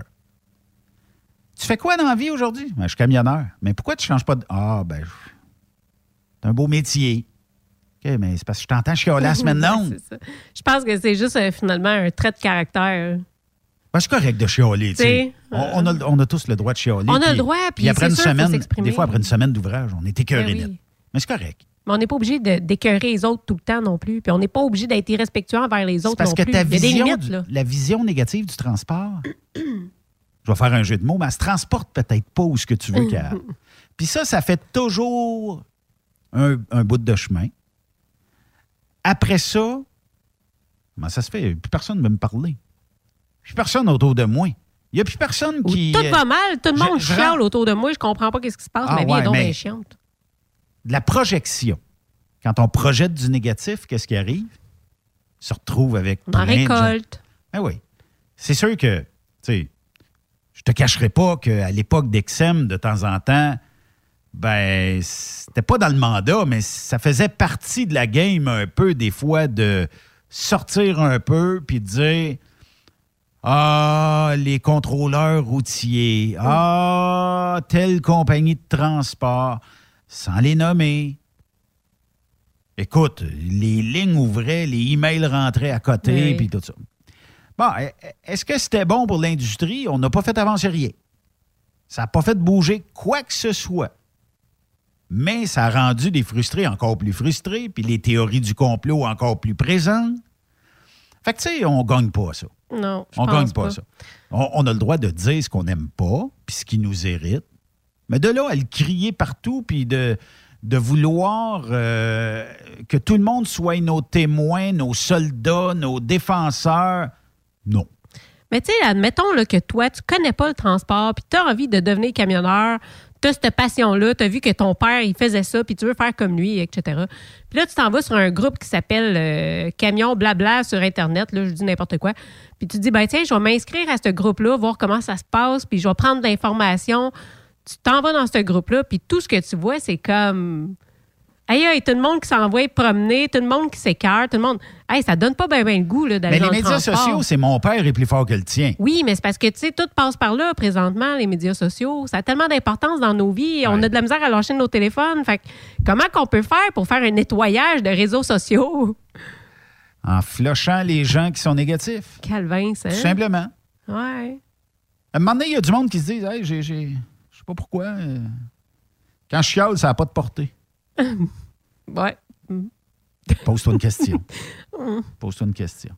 Hey, merci, Sophie. Ah, Euh, ben, c'est moi qui te remercie. Là, c'est euh, demain que tu t'en vas en traitement? Ben oui. OK. Demain, je suis pas là. Pour un petit bout. Je sais pas encore combien de temps, mais bon. On va t'envoyer euh, des ondes positives. Ben, je vais les prendre euh, avec plaisir. Puis euh, on va s'arranger pour que, bon, tu passes un bon temps. Ouais, parce que, tu sais, c'est un peu comme la prison, hein. Moi, pas d'Internet. euh, Ah, t'as pas d'Internet là-bas? Ben non, il n'y a pas d'Internet. Qu'est-ce que c'est ça? Pas d'Internet. Puis euh, la télé, ben écoute, euh, ça coûte. euh, écoute, je vais, peut-être vendre un rein pour me payer la télé pendant deux, trois Quatre hypothèques pour une. Oui, c'est non, mais ça. ça n'a pas de bon Non, sens. mais c'est ça. Comment ça coûte une TV à l'hôpital? Ça doit être Je me rappelle pas 10, des 12 prix, mais c'est. ah, ben non, c'est bien plus que ça. Plus que ça? Ben oui, c'est c'est bien plus que Comment ça. est-ce que c'est à la semaine, mettons? Ben, Ça, euh, ça doit être proche des 100 Ça, c'est la petite TV où faut que tu te colles dessus pour avoir de l'air Ouais. d'un semblant de ouais, ouais, 32 puis pouces. si t'apprends pas, le gars, il passe. Maudite TV, maudit hôpital. Qu'est-ce Eh non, mais que faut que tu cognes la manette pour qu'elle marche, hein? Parce que des fois, ça, ça bug. Fait que là, tu frappes la manette. Maudite manette. Ouais, Moi, ben je suis tanné des hôpitaux, puis je suis écœuré, puis je pense que je vais me partir une page, les écœuries des hôpitaux. Je suis écœuré. Les tabarnak. ouais. Hey, merci d'avoir Je suis été là. découragé. Ouais, salut. Bonne semaine, bonne semaine. Bonne fin de journée. On se reparle demain. Il y aura Gamache qui va être avec nous autres pour les euh, prochains jours. Ben oui. Ici sur Trucks Up Québec. Bye bye. Bonne soirée. Salut. Notre antenne. Vous aimez l'émission?